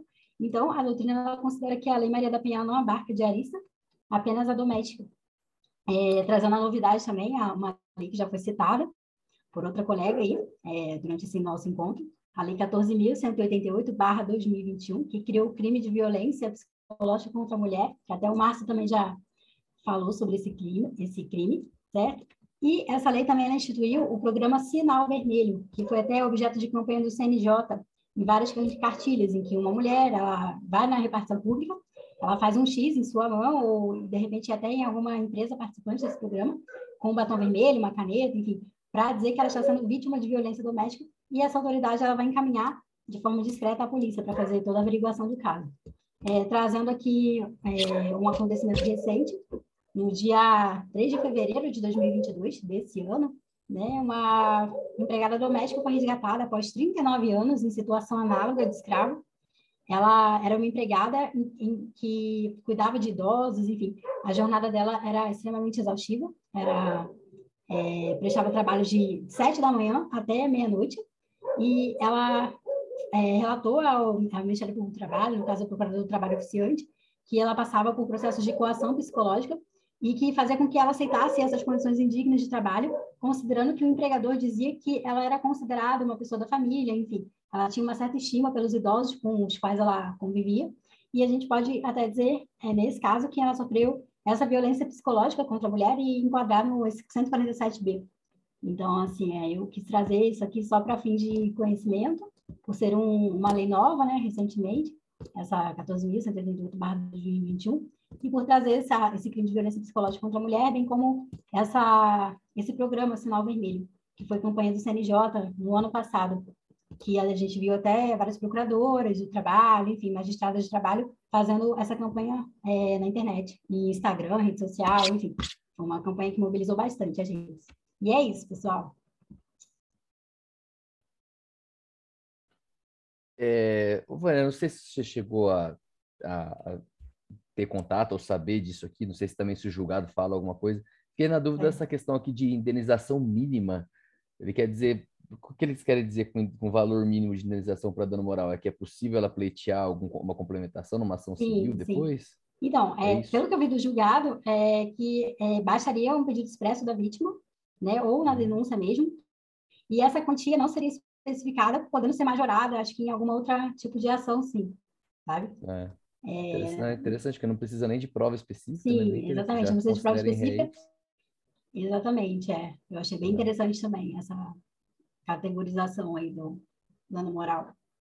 Legal, obrigado. Até eu acho que também, por conta de ser é, muito difícil da prova, né? E também é considerada que, é, nos casos de violência doméstica contra a mulher, a, a, ela, a própria palavra da vítima, ela já serve como um embasamento, né? Do crime Não É, imagino que a partir do momento que você reconheça que houve, que restou caracterizar a materialidade do crime, acho que a- a- o dano moral aí é Y, né? Se você concluiu que Sim, teve exatamente. violência, né? Não precisaria nem. Sim. Mas eu achei interessante a questão do dano mínimo, então acho que abre margem para complementação numa ação posterior. Então, interessante. Eu não sabia Sim. disso. Alguém quer fazer algum acréscimo? Acho que finalizamos, então. Quer dizer, na verdade, não finalizamos, né? A gente tratou aqui de decisões muito importantes, porém, ainda faltam algumas, e para que a gente não precise correr muito nas discussões, porque ainda ficaram decisões muito relevantes, mas também para não alongar muito, a gente resolveu, então, encerrar por aqui é, e fazer o encontro temático de Dia das Mulheres, parte 2, né? Daqui a duas semanas novamente, então. É, e é isso, a gente encerra esse encontro. Agradeço a participação de todo mundo, especialmente das nossas mulheres maravilhosas aqui do grupo, sempre muito engajadas e muito competentes, e também os nossos meninos que estão aqui sempre é, nos dando todo o apoio, e é muito bom também poder contar com vocês. E a todo mundo que nos ouve também, muito obrigada pela participação é, especialmente o tiozão do pavê, que segue nos prestigiando, especialmente no, no, no, episódio de hoje. Então, não poderia também deixar de agradecer. E é isso, pessoal. Até a próxima. E o alemão DJ. E o alemão DJ. Sempre aparecem é, pessoas novas aqui para nos acompanhar no YouTube, né? Incrível. Sempre personalidades engraçadas então é isso, pessoal. Tchau, tchau e até a próxima.